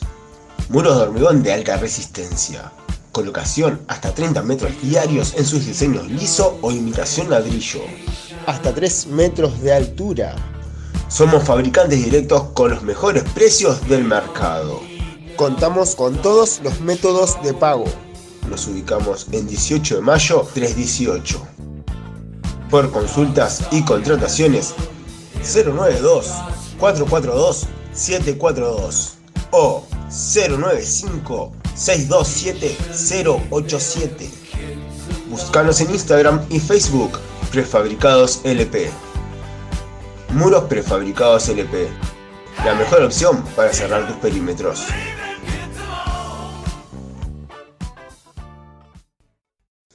Todos los viernes, desde las 21 horas hasta las 23, un rato para nosotros. Un programa donde te robaremos una sonrisa, te quitaremos el estrés y te dejaremos algo para pensar. Conduce el ruco, Javi, el gato chelo y opera el filo. Comunicate al 095-847-509. Viernes de 21 a 23 horas. Un rato para nosotros. Por Radio El Aguantadero.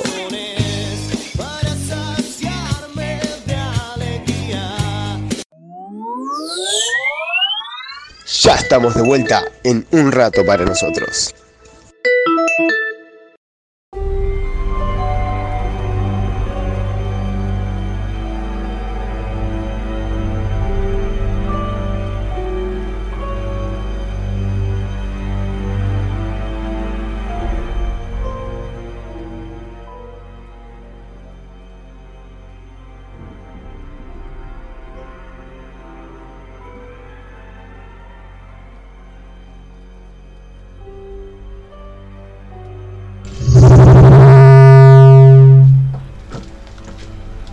Y ahora sí se vienen las historias.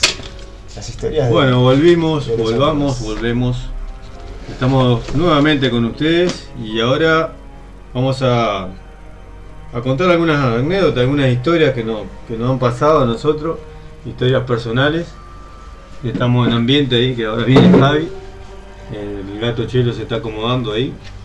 Y bueno, gato, ¿querés empezar vos con una historia de las tuyas?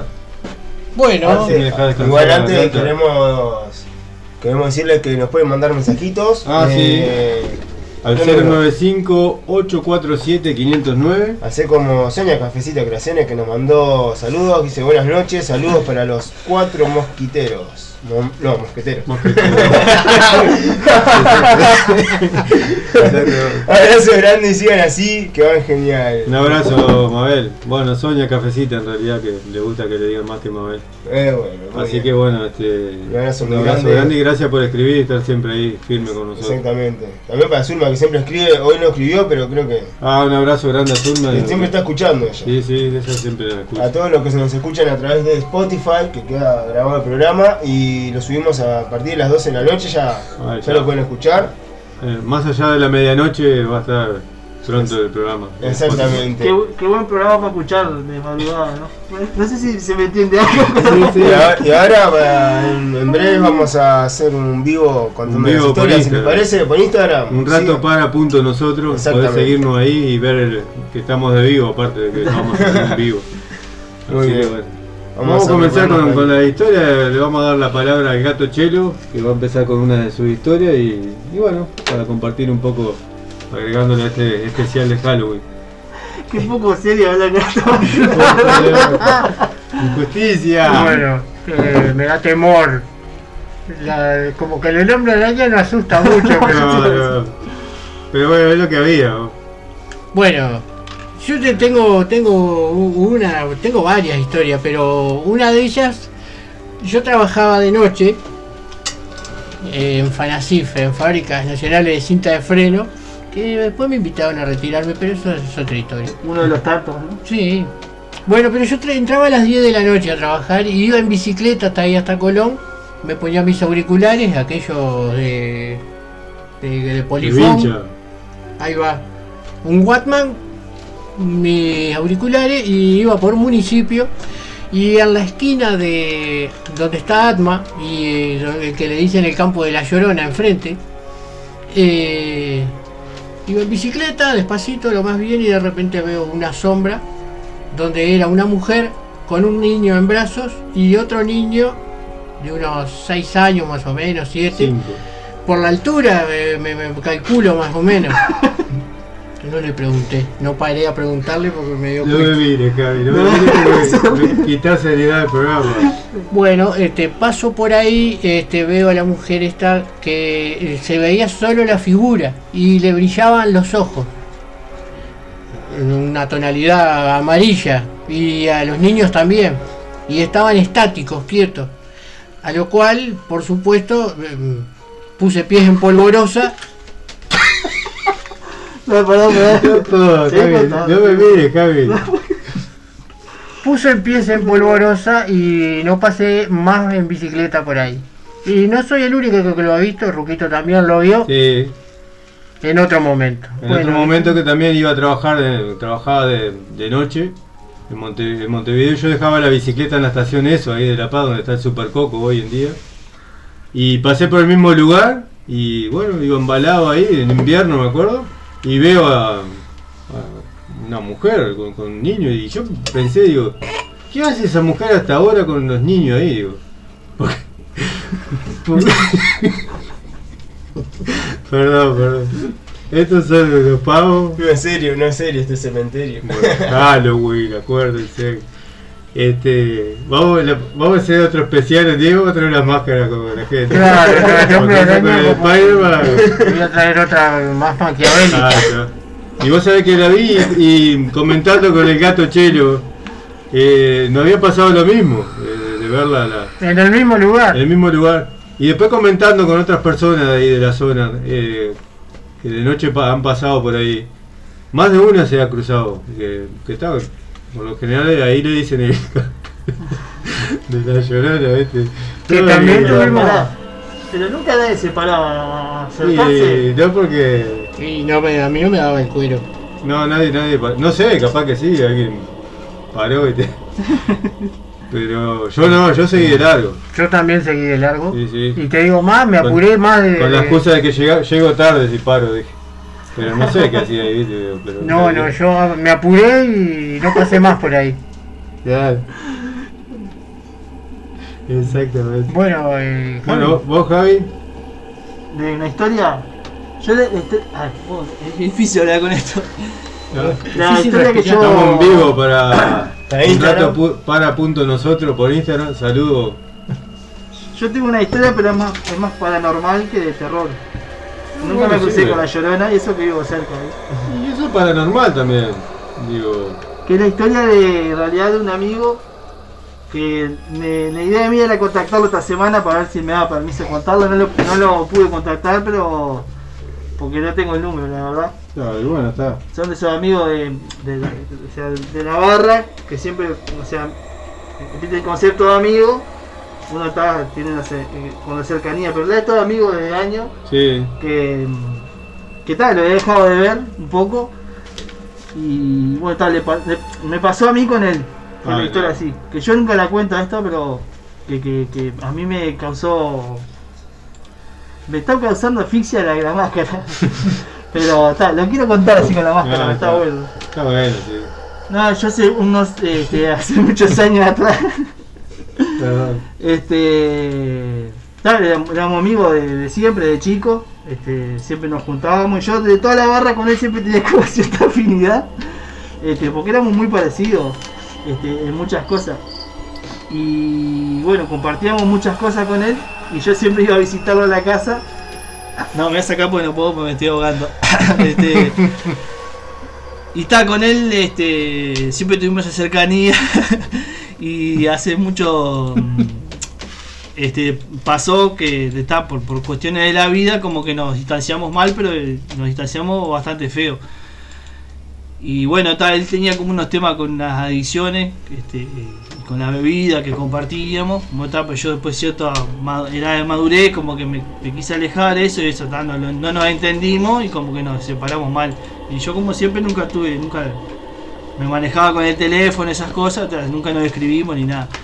Pasaron los años y él vivía en la casa de él pegado, vivía el abuelo de él, que en realidad no vivía, no era una casa, era un garage que, que- que el padre había- de él había transformado como un apartamento para el abuelo y el abuelo vivía ahí.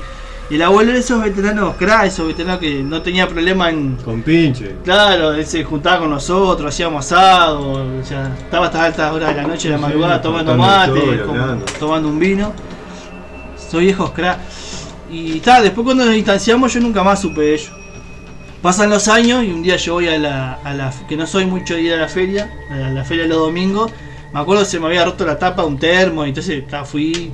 este, Y justo yo estaba en el local ese donde estaba, en el local no, en el puesto ese donde estaban, este, eh, estaba buscando la tapa y se me acerca una- un veterano, me toca así el hombro y me dice, y él, él era uno de los pocos que me decía, eh, de chico me decían panza, él era uno de los pocos que me decía.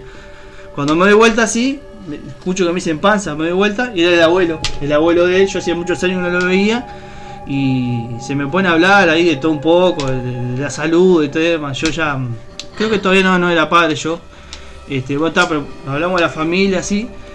Y me dice, este, che, dice, la verdad que aquel, no quiero decir el nombre, pero aquel dice, la verdad que te extraña pila, dice, siempre cada vez que nos juntamos a comer, siempre en anécdotas de ustedes sale, dice, la verdad que él te quiere mucho y él no está pasando por un momento muy bueno, no está viendo al hijo, no está controlando su consumo, esas cosas, dice, estaría bueno que un día te acerque, dice, él te va a escuchar a vos, que está, quedó por eso el comentario, este, pasó un tiempo, Perdón, perdón. Este loco.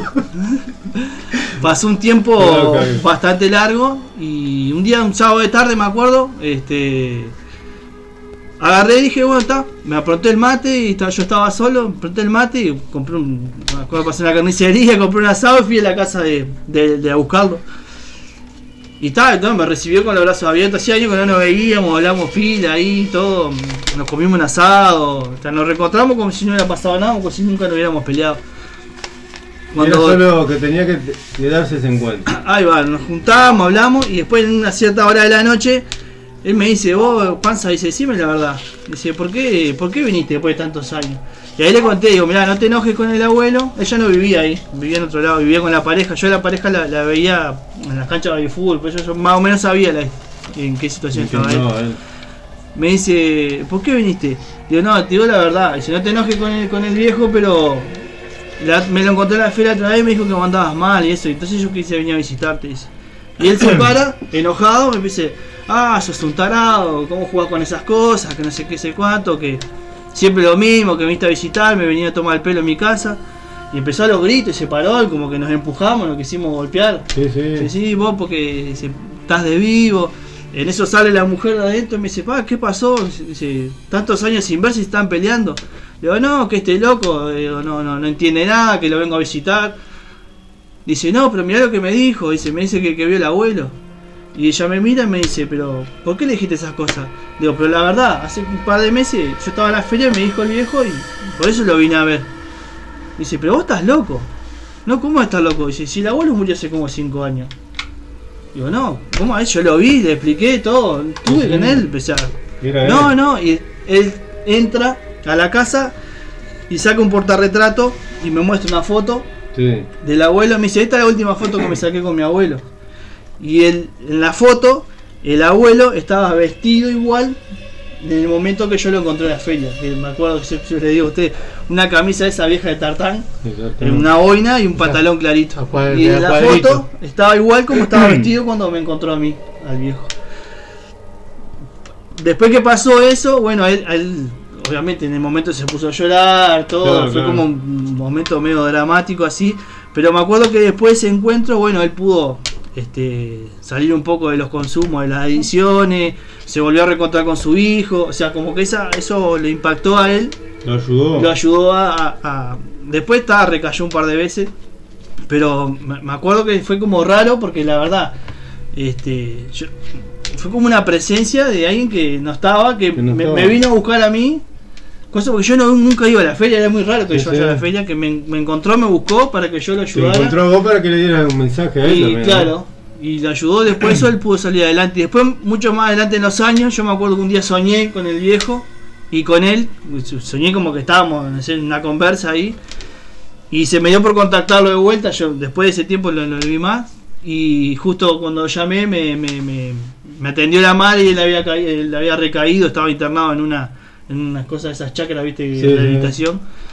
Este, y ahí pude contactarlo de vuelta, le hablé y ahí como que se, se enganchó de vuelta y ahora por lo, hace poco fui a un asado de compañeros de la UTU y me pregunté por él y estaba mucho mejor y eso. Mucho Y ahora tengo idea, después que empezamos a hablar todo esto que es las historias, se- voy a ver si en estos días me hago tiempo y voy hasta la casa a ver cómo está eso. Pero está, no sé si es muy de terror, pero es paranormal porque paranormal. me pasó, yo nunca la cuento, es muy raro que la cuente, pero que una persona que yo quiero mucho y como la alguien de más allá, una presencia, me buscó a mí para que yo ayudara a otra persona. Qué bueno, eso porque digo. O sea, las dos veces, ¿no? Te Porque usó como intermediario. Ah, ahí va, Como ahí un va. medio. Un disparate. Pa. Sí. Y me voy a poner la máscara de vuelta ahora. Ahora te toca a vos hablar. Muy buena, muy buena. Pero no me mires, Javi, porque. Después tengo otra que es mucho más personal, pero Ah, vamos. Vamos por. Yo no tengo agua. Bueno, yo pensé en estos días. eh, ya saben, digo que a mí me encanta todo este tipo de cosas paranormales y creo mucho en esas cosas. Y, y bueno, y voy a contar una historia relacionada al juego de la copa. Yo en una oportunidad de, de tantas veces que hice cuarto del liceo, eh, estaba, tenía un grupo en el liceo 2 de ahí de las piedras y hacía poco que habíamos empezado las clases y yo entré a ese grupo por una ventana en realidad porque yo estaba haciendo la UTU, estaba haciendo electricidad en la UTU y tuve una charla con el director, con Cerviño, que me, vio afuera de la UTU y me dijo, mira Carrasco, te voy a hacer cortita, este año no quiero aguantarte. Porque la verdad que ya otros años hemos tenido muchos inconvenientes contigo y este año a la mínima te rajo, me dijo. Te expulso. Y le digo, ¿sabés que yo no quiero estar más en la UTU? Le digo, ¿por qué no me conseguí un, un cupo ahí en, el- en algún liceo para hacer cuarto y me voy acá? ¿Vos te vas? Y yo digo, claro que sí. Y eso fue un, un jueves. El lunes estaba en el liceo 2. Y así tenía ganas de irme, de que me raje, que me vaya. Y bueno, y las primeras clases, las primeras semanas de clase ahí que nos estábamos conociendo, teníamos hora libre y yo les contaba a mi compañero el viernes pasado que nos quedamos charlando un poco, que mm, teníamos dos compañeras que en hora libre traían todos los implementos, una cartulina con las palabras y los números, y una copa, y hacían el juego de la copa en la clase.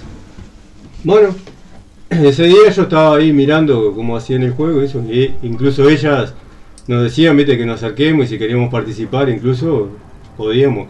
Ah, Yo de lejos nomás miraba.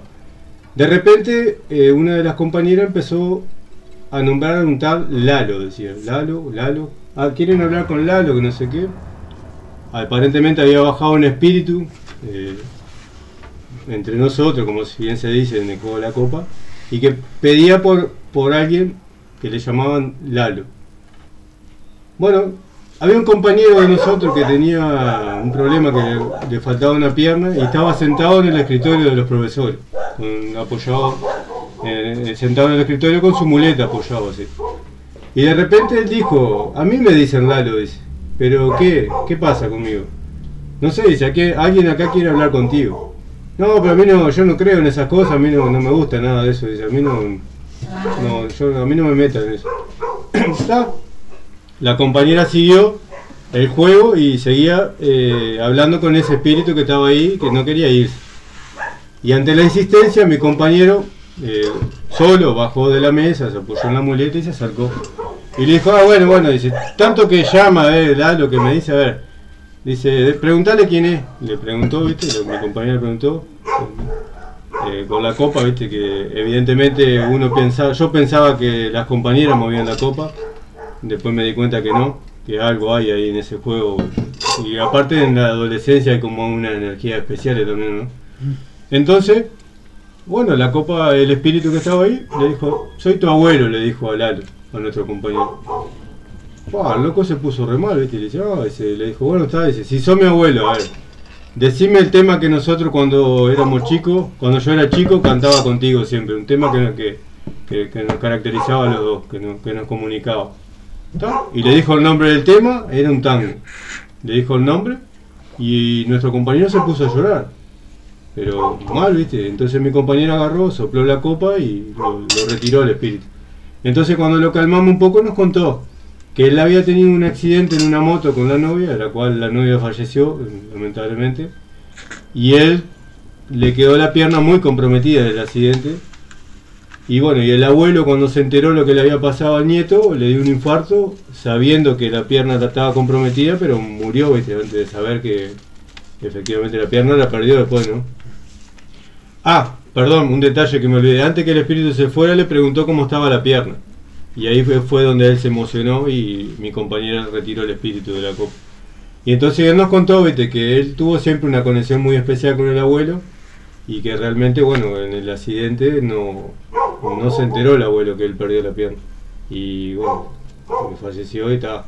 Y que él siempre soñaba con el abuelo y todo, y bueno, y quizás por medio de la- del juego de la copa quería comunicarse de alguna forma. Que pasado el tiempo yo creo que él logró comunicarse por otros medios, que no fuera el juego de la copa, ya sea regresiones o algo, alguna, alguna regresión con, con algún especialista. Y bueno, y seguramente el abuelo le dejó su mensaje que quería saber de él y cómo, cómo estaba su pierna. De eso del juego de la copa hay mucha historia, digo, ahí y una fuerte que para, para relacionarla, para terminar esta historia, es una vez que eh, también teníamos hora libre y había un detalle que la puerta del salón que nosotros estábamos no tenía tranca. Entonces una de las compañeras empezó a hacer el juego de la copa, dos eran nomás que estaban ese día jugando. Y aparecía Satanás. Y le preguntaban quién era y eh, le respondía, Satanás, Satanás. El mismísimo en El persona. mismísimo. Y mi compañero le dijo, a ver si sos Satanás, dice, hace que se apague la luz acá. Bueno, efectivamente estábamos todos adentro del salón, se apagó la luz, no solo que se apagó la luz, no sé si era por el susto que teníamos nosotros que, de lo que pasaba ahí, que empezó como un viento raro, como que volaban cosas, era algo Adentro del salón. adentro del salón.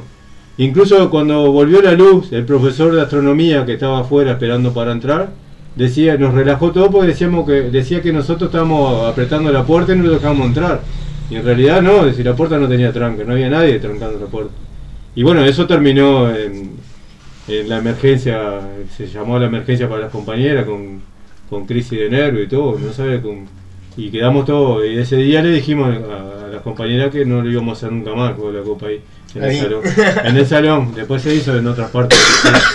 Pero hay muchas historias con el juego de la copa que son. Y esta en particular a mí me, me, me, no sé, me- me- afectó un poco porque era lo, tan cercano a, mi compañero que le había pasado y bueno, la, la conexión que, que tenía con el abuelo y que se haya manifestado ahí, ¿no?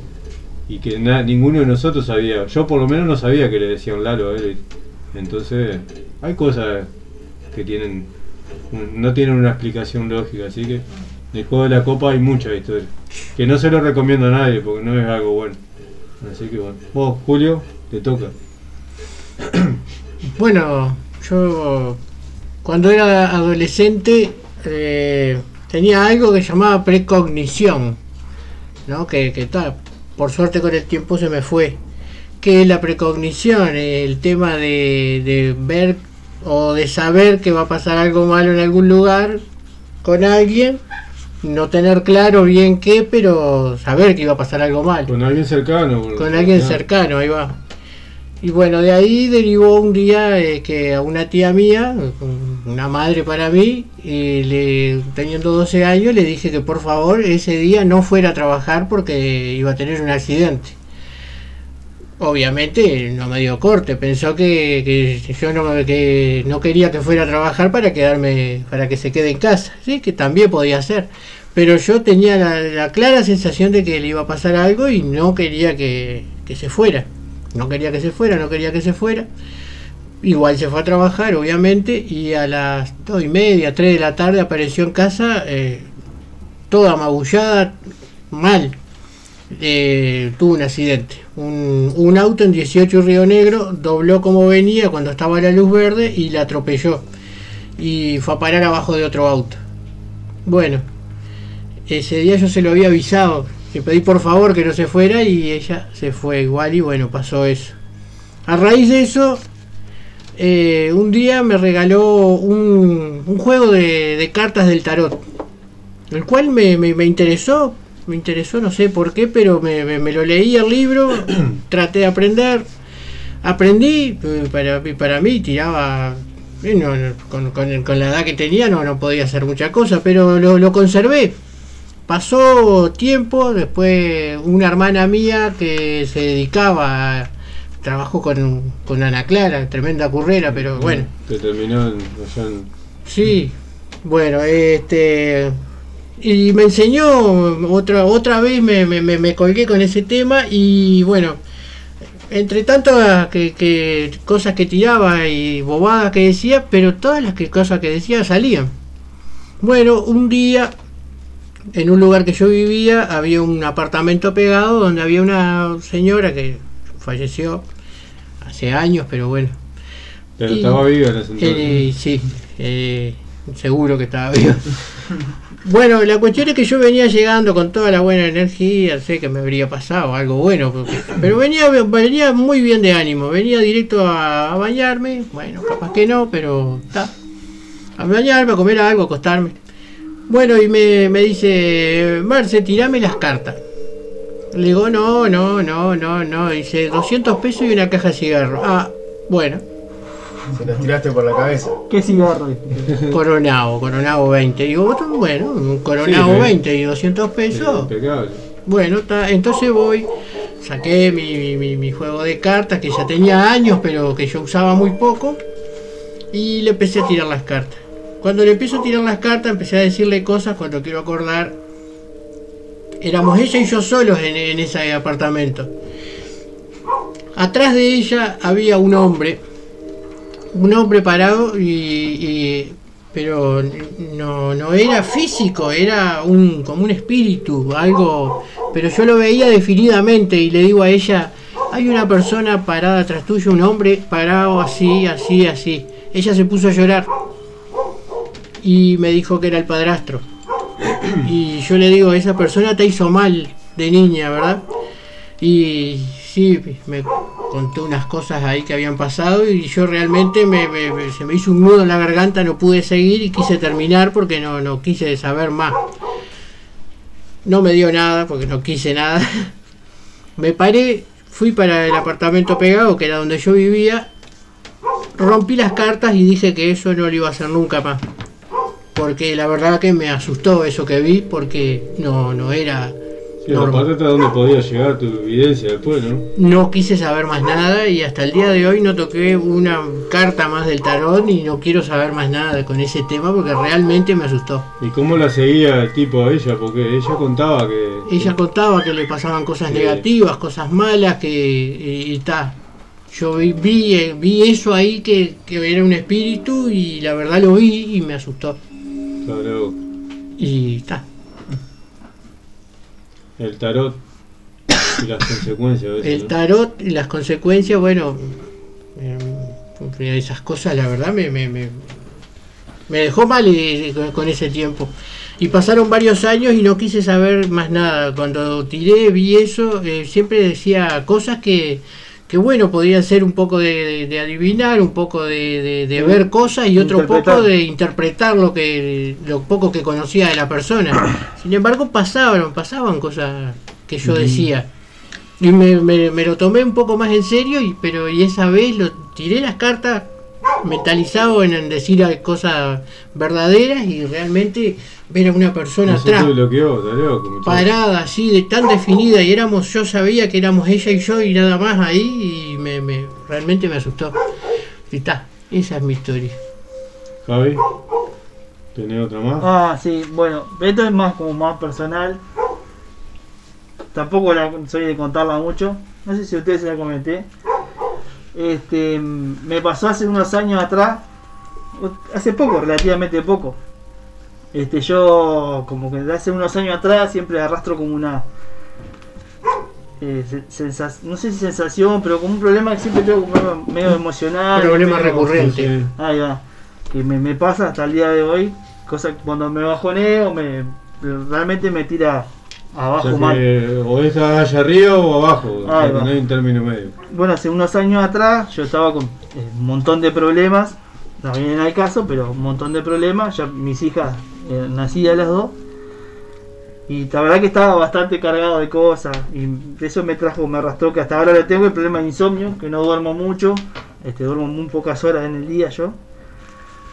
Y me pasó que en, en el peor momento que yo sentía, que inclusive hasta en algún momento había Quería apagar la luz. que I- bueno, intentado lastimarme, auto lastimarme. Ya había pasado por algún episodio de eso. Este, que yo para mí, hasta ahora, eh, no sé si fue un sueño o fue como una visión o algo. Yo para mí no estaba dormido. Pero fue como que en- tuve como una... ¿Cómo le puedo decir? Como un, una, algo que me pasó así. Parálisis Este, del sueño.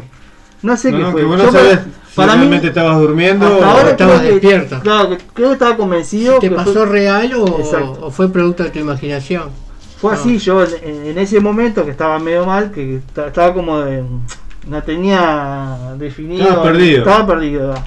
Bueno, me pasó, mi, mi padre es, es Osvaldo. chofer de, de camiones, o sea, siempre hablo en presente, pero no, no está más. Y sí. bueno, en ese momento me acuerdo que yo fue como regresar a los años, me acuerdo que él me, me, me, me llamó. Yo estaba, en realidad estaba en mi casa, pero en realidad esto me pasó en mi vieja casa. Sí, sí.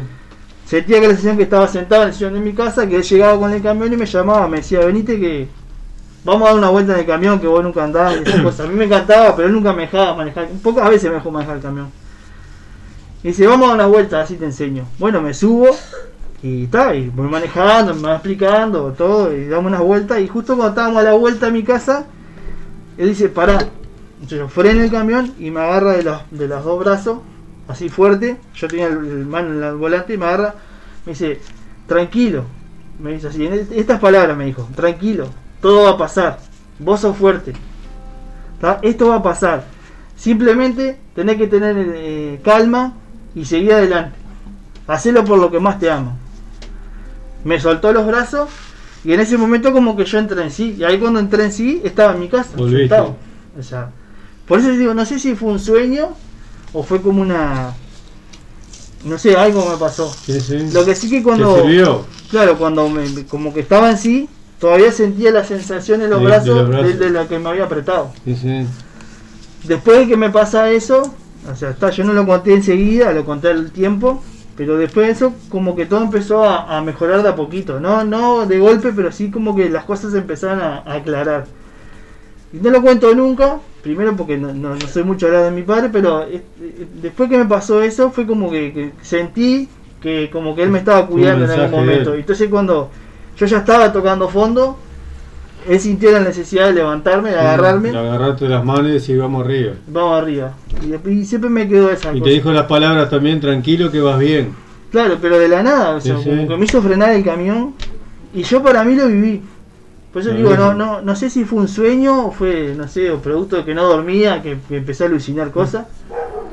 Pero sé, yo Entraste, entraste en otro plano, capaz. En un trance, pero capaz. muchos años como que nunca le encontré explicación y tampoco lo pensaba mucho esto que decíamos hoy. Si uno le empieza a contar, a buscar la- el razonamiento lógico, te- Lo te- perdés, perdés lo el mensaje Entonces y- ta, me, me quedo con esa sensación de que tal, entonces me, me quedo con eso que en mi peor momento la persona que menos esperaba fue la que me, me- me ayudó. Te sacó, Exacto, te ayudó, te guió. exacto. Sí, sí nos habías contado eso. Ah, La verdad que es muy fuerte. eso. Yo aparte, bueno, ahora que después de esto digo, eh, voy a contar un- una historia que nos mandó a Yelén, una compañera de trabajo, que no nos mandó audio porque dice que no se anima a hablar y bueno, nos mandó algo escrito acá, que lo, lo voy a leer. Pero le voy a sacar la máscara porque no veo si no. yo también me estoy ahogando. Bueno, ella nos dice algo como esto. Hace aproximadamente 10 años, mi hermano, dos años menor que yo, decía que no podía dormir en el cuarto, porque pasaban cosas, al cual nadie le creyó. Hasta que un día nos dimos cuenta que se prendía la tele, incluso estando desenchufada. También se encendía la luz, después de tantos ruidos, sucesos y cosas inexplicables. Mis padres buscaron ayuda con una mujer, la cual vino, hizo una limpieza y mientras caminaba por la casa se detuvo en un momento y dijo que habían cosas enterradas abajo. Y tal cual, se rompió el piso y pudimos ver un montón de símbolos sexuales. Se limpió todo eso y esa misma noche mi madre presenció un hombre totalmente desnudo en su cuarto. Ahí nos explicaron que al no, no alimentar todo eso, se manifestó con el alma más pura, que era la de mi hermano. Y que esa noche el hombre le avisó a mi madre que se iba y no iba a dejar en paz. Uh, Muy fuerte eso, uf. Bueno, yo quiero cerrar eh, con algo que, por eso te digo que yo no sé si, si fue un sueño lo que te pasó a vos, Javi, porque me voy a poner la máscara de vuelta, porque me encantó esta máscara. Voy a dormir con la máscara. Dale. Eh, que este, esto, le, pasó a mi madre. Mi madre es una persona religiosa que no cree en nada de espíritu, nada esto. Para, todo esto que estamos hablando hoy, para ella lo relaciona eh, exclusivamente con el tema de los demonios y, Satanás. Pero le pasó algo que no tiene una explicación lógica, como lo veníamos hablando de- desde que arrancamos el programa, y que fue relacionado a la muerte de mi abuela, la madre de ella. El 7 de junio del 2004, a las 006, fallece mi abuela en Montevideo. Ella venía de una enfermedad bastante larga. Eh, si bien mi madre sabía que ella estaba enferma, no sabía la gravedad de la enfermedad porque no se le quería decir o no sabíamos cómo decirle que, que ya se estaba apagando la vida de mi abuela. Entonces, em, bueno, efectivamente, ese 7 de junio fallece mi abuela en la madrugada, en la medianoche, ¿viste? 006. A la mañana siguiente, mi madre me llama por teléfono y me pregunta si había tenido alguna novedad de la casa de mi abuela, si había pasado algo. Evidentemente yo sabía que mi abuela había fallecido, pero mm, todavía no, no le iba a decir porque primero quería tener una reunión con mis hermanos a ver cómo la encaramos para decirle, ¿no? Porque mi abuela y ella tenían una relación muy estrecha, digo, muy, muy, muy, muy fuerte, se llevaban muy bien y se, se adoraban una a la otra. Y mi madre me dijo, me pasó algo rarísimo anoche, dice, estaba leyendo en casa, dice, porque ella, mi madre lee, también tiene problemas para dormir y todo, igual. Dice, y 006, levanto la vista, aparece mamá, dice. Y yo no pude reaccionar, me dijo, quedé paralizada. Y le digo, ¿cómo que apareció la abuela? Sí, dice. Y le digo, ¿y te, habló? Y me dijo, sí, me habló. Me dijo que me quedara tranquila, que no me asuste, que ella donde iba iba a estar bien, que hiciera por ella y se preocupe por ella, le decía mi madre, y que ella le iba a esperar, que la amaba mucho y que se cuidara y que la iba a esperar. Y se despidió de ella, como que le tiró un beso así, se alejó y desapareció. Y me dijo, pero ¿sabés una cosa? Me dijo mi madre, yo no estaba durmiendo, dice, yo no lo soñé. Y le digo, y no sé, digo, ustedes tienen una conexión muy especial, digo, capaz que una de esas. Y me dijo, ¿cómo está mamá? Y le- yo le dije, bueno, le mentí, ¿no? Le dije, vos, está mal, le digo, pero, pero todavía está. Le dije. ¿Qué pasa? A los cuatro meses recién mi madre se enteró porque no sabíamos cómo decirle y bueno, yo la preparé mentalmente esos cuatro meses y el día que le dije a mi madre en su casa tomando mate le dije, bueno, al final te voy a decir la verdad, pasó esto, esto, esto, hace cuatro meses, el 7 de junio y me dijo, ya sé, dice, a las 006 falleció mamá, sí. Y, y lejos de ponerse mal me dijo, mamá se vino a despedir de mí. Y como que ella quedó diferente a lo como uno pensaba que lo iba a tomar, ¿no? Y estoy hablando de esta historia como si me hubiera pasado a mí, yo creo en esto, pero mi madre no cree eso. Mi abuela tampoco, porque también eran de la misma religión. No creen en nada de espíritu, el que muere, muere y va a venir una resurrección, en una, el Armagedón y va a haber un juicio final donde Dios va a decir, vos sí, vos no, vos, vos espera ahí que... Vos espera un día para mí, que son mil años para el hombre, que vamos a ver qué hacemos contigo. Entonces personas que no creen, que te cuenten una experiencia de esa, justo a la misma hora que fallece mi, mi abuela, que vivía en Montevideo, mi madre viviendo en La Paz, eh, da para pensar que... Y, y para aclararle a Javi que para mí no fue un sueño eso que tuvo con, con, con Osvaldo, que mi madre tampoco lo soñó. Y fue un, un alivio para mi madre. Saber después de cuatro meses que demoré porque no sabía cómo decirlo y de que te diga mamá se vino a despedir.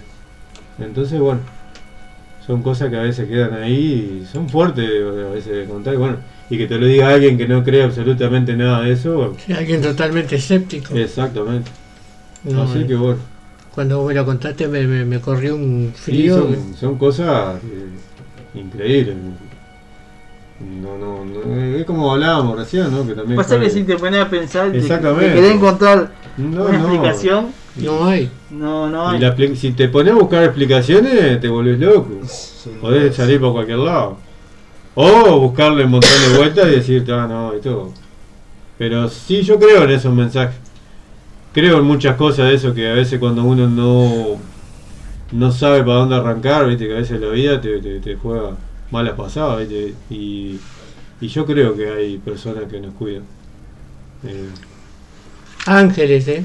son personas que, que están, que están, porque nos hemos salvado a cada uno y alguna vez vamos a contar alguna de, de las canteras y un montón de No. cosas que, que vos decís no era para mí, y no, no era para vos todavía. Yo que robo, uno, uno Mirarte al espejo, levantaba, atacaba el hígado. también.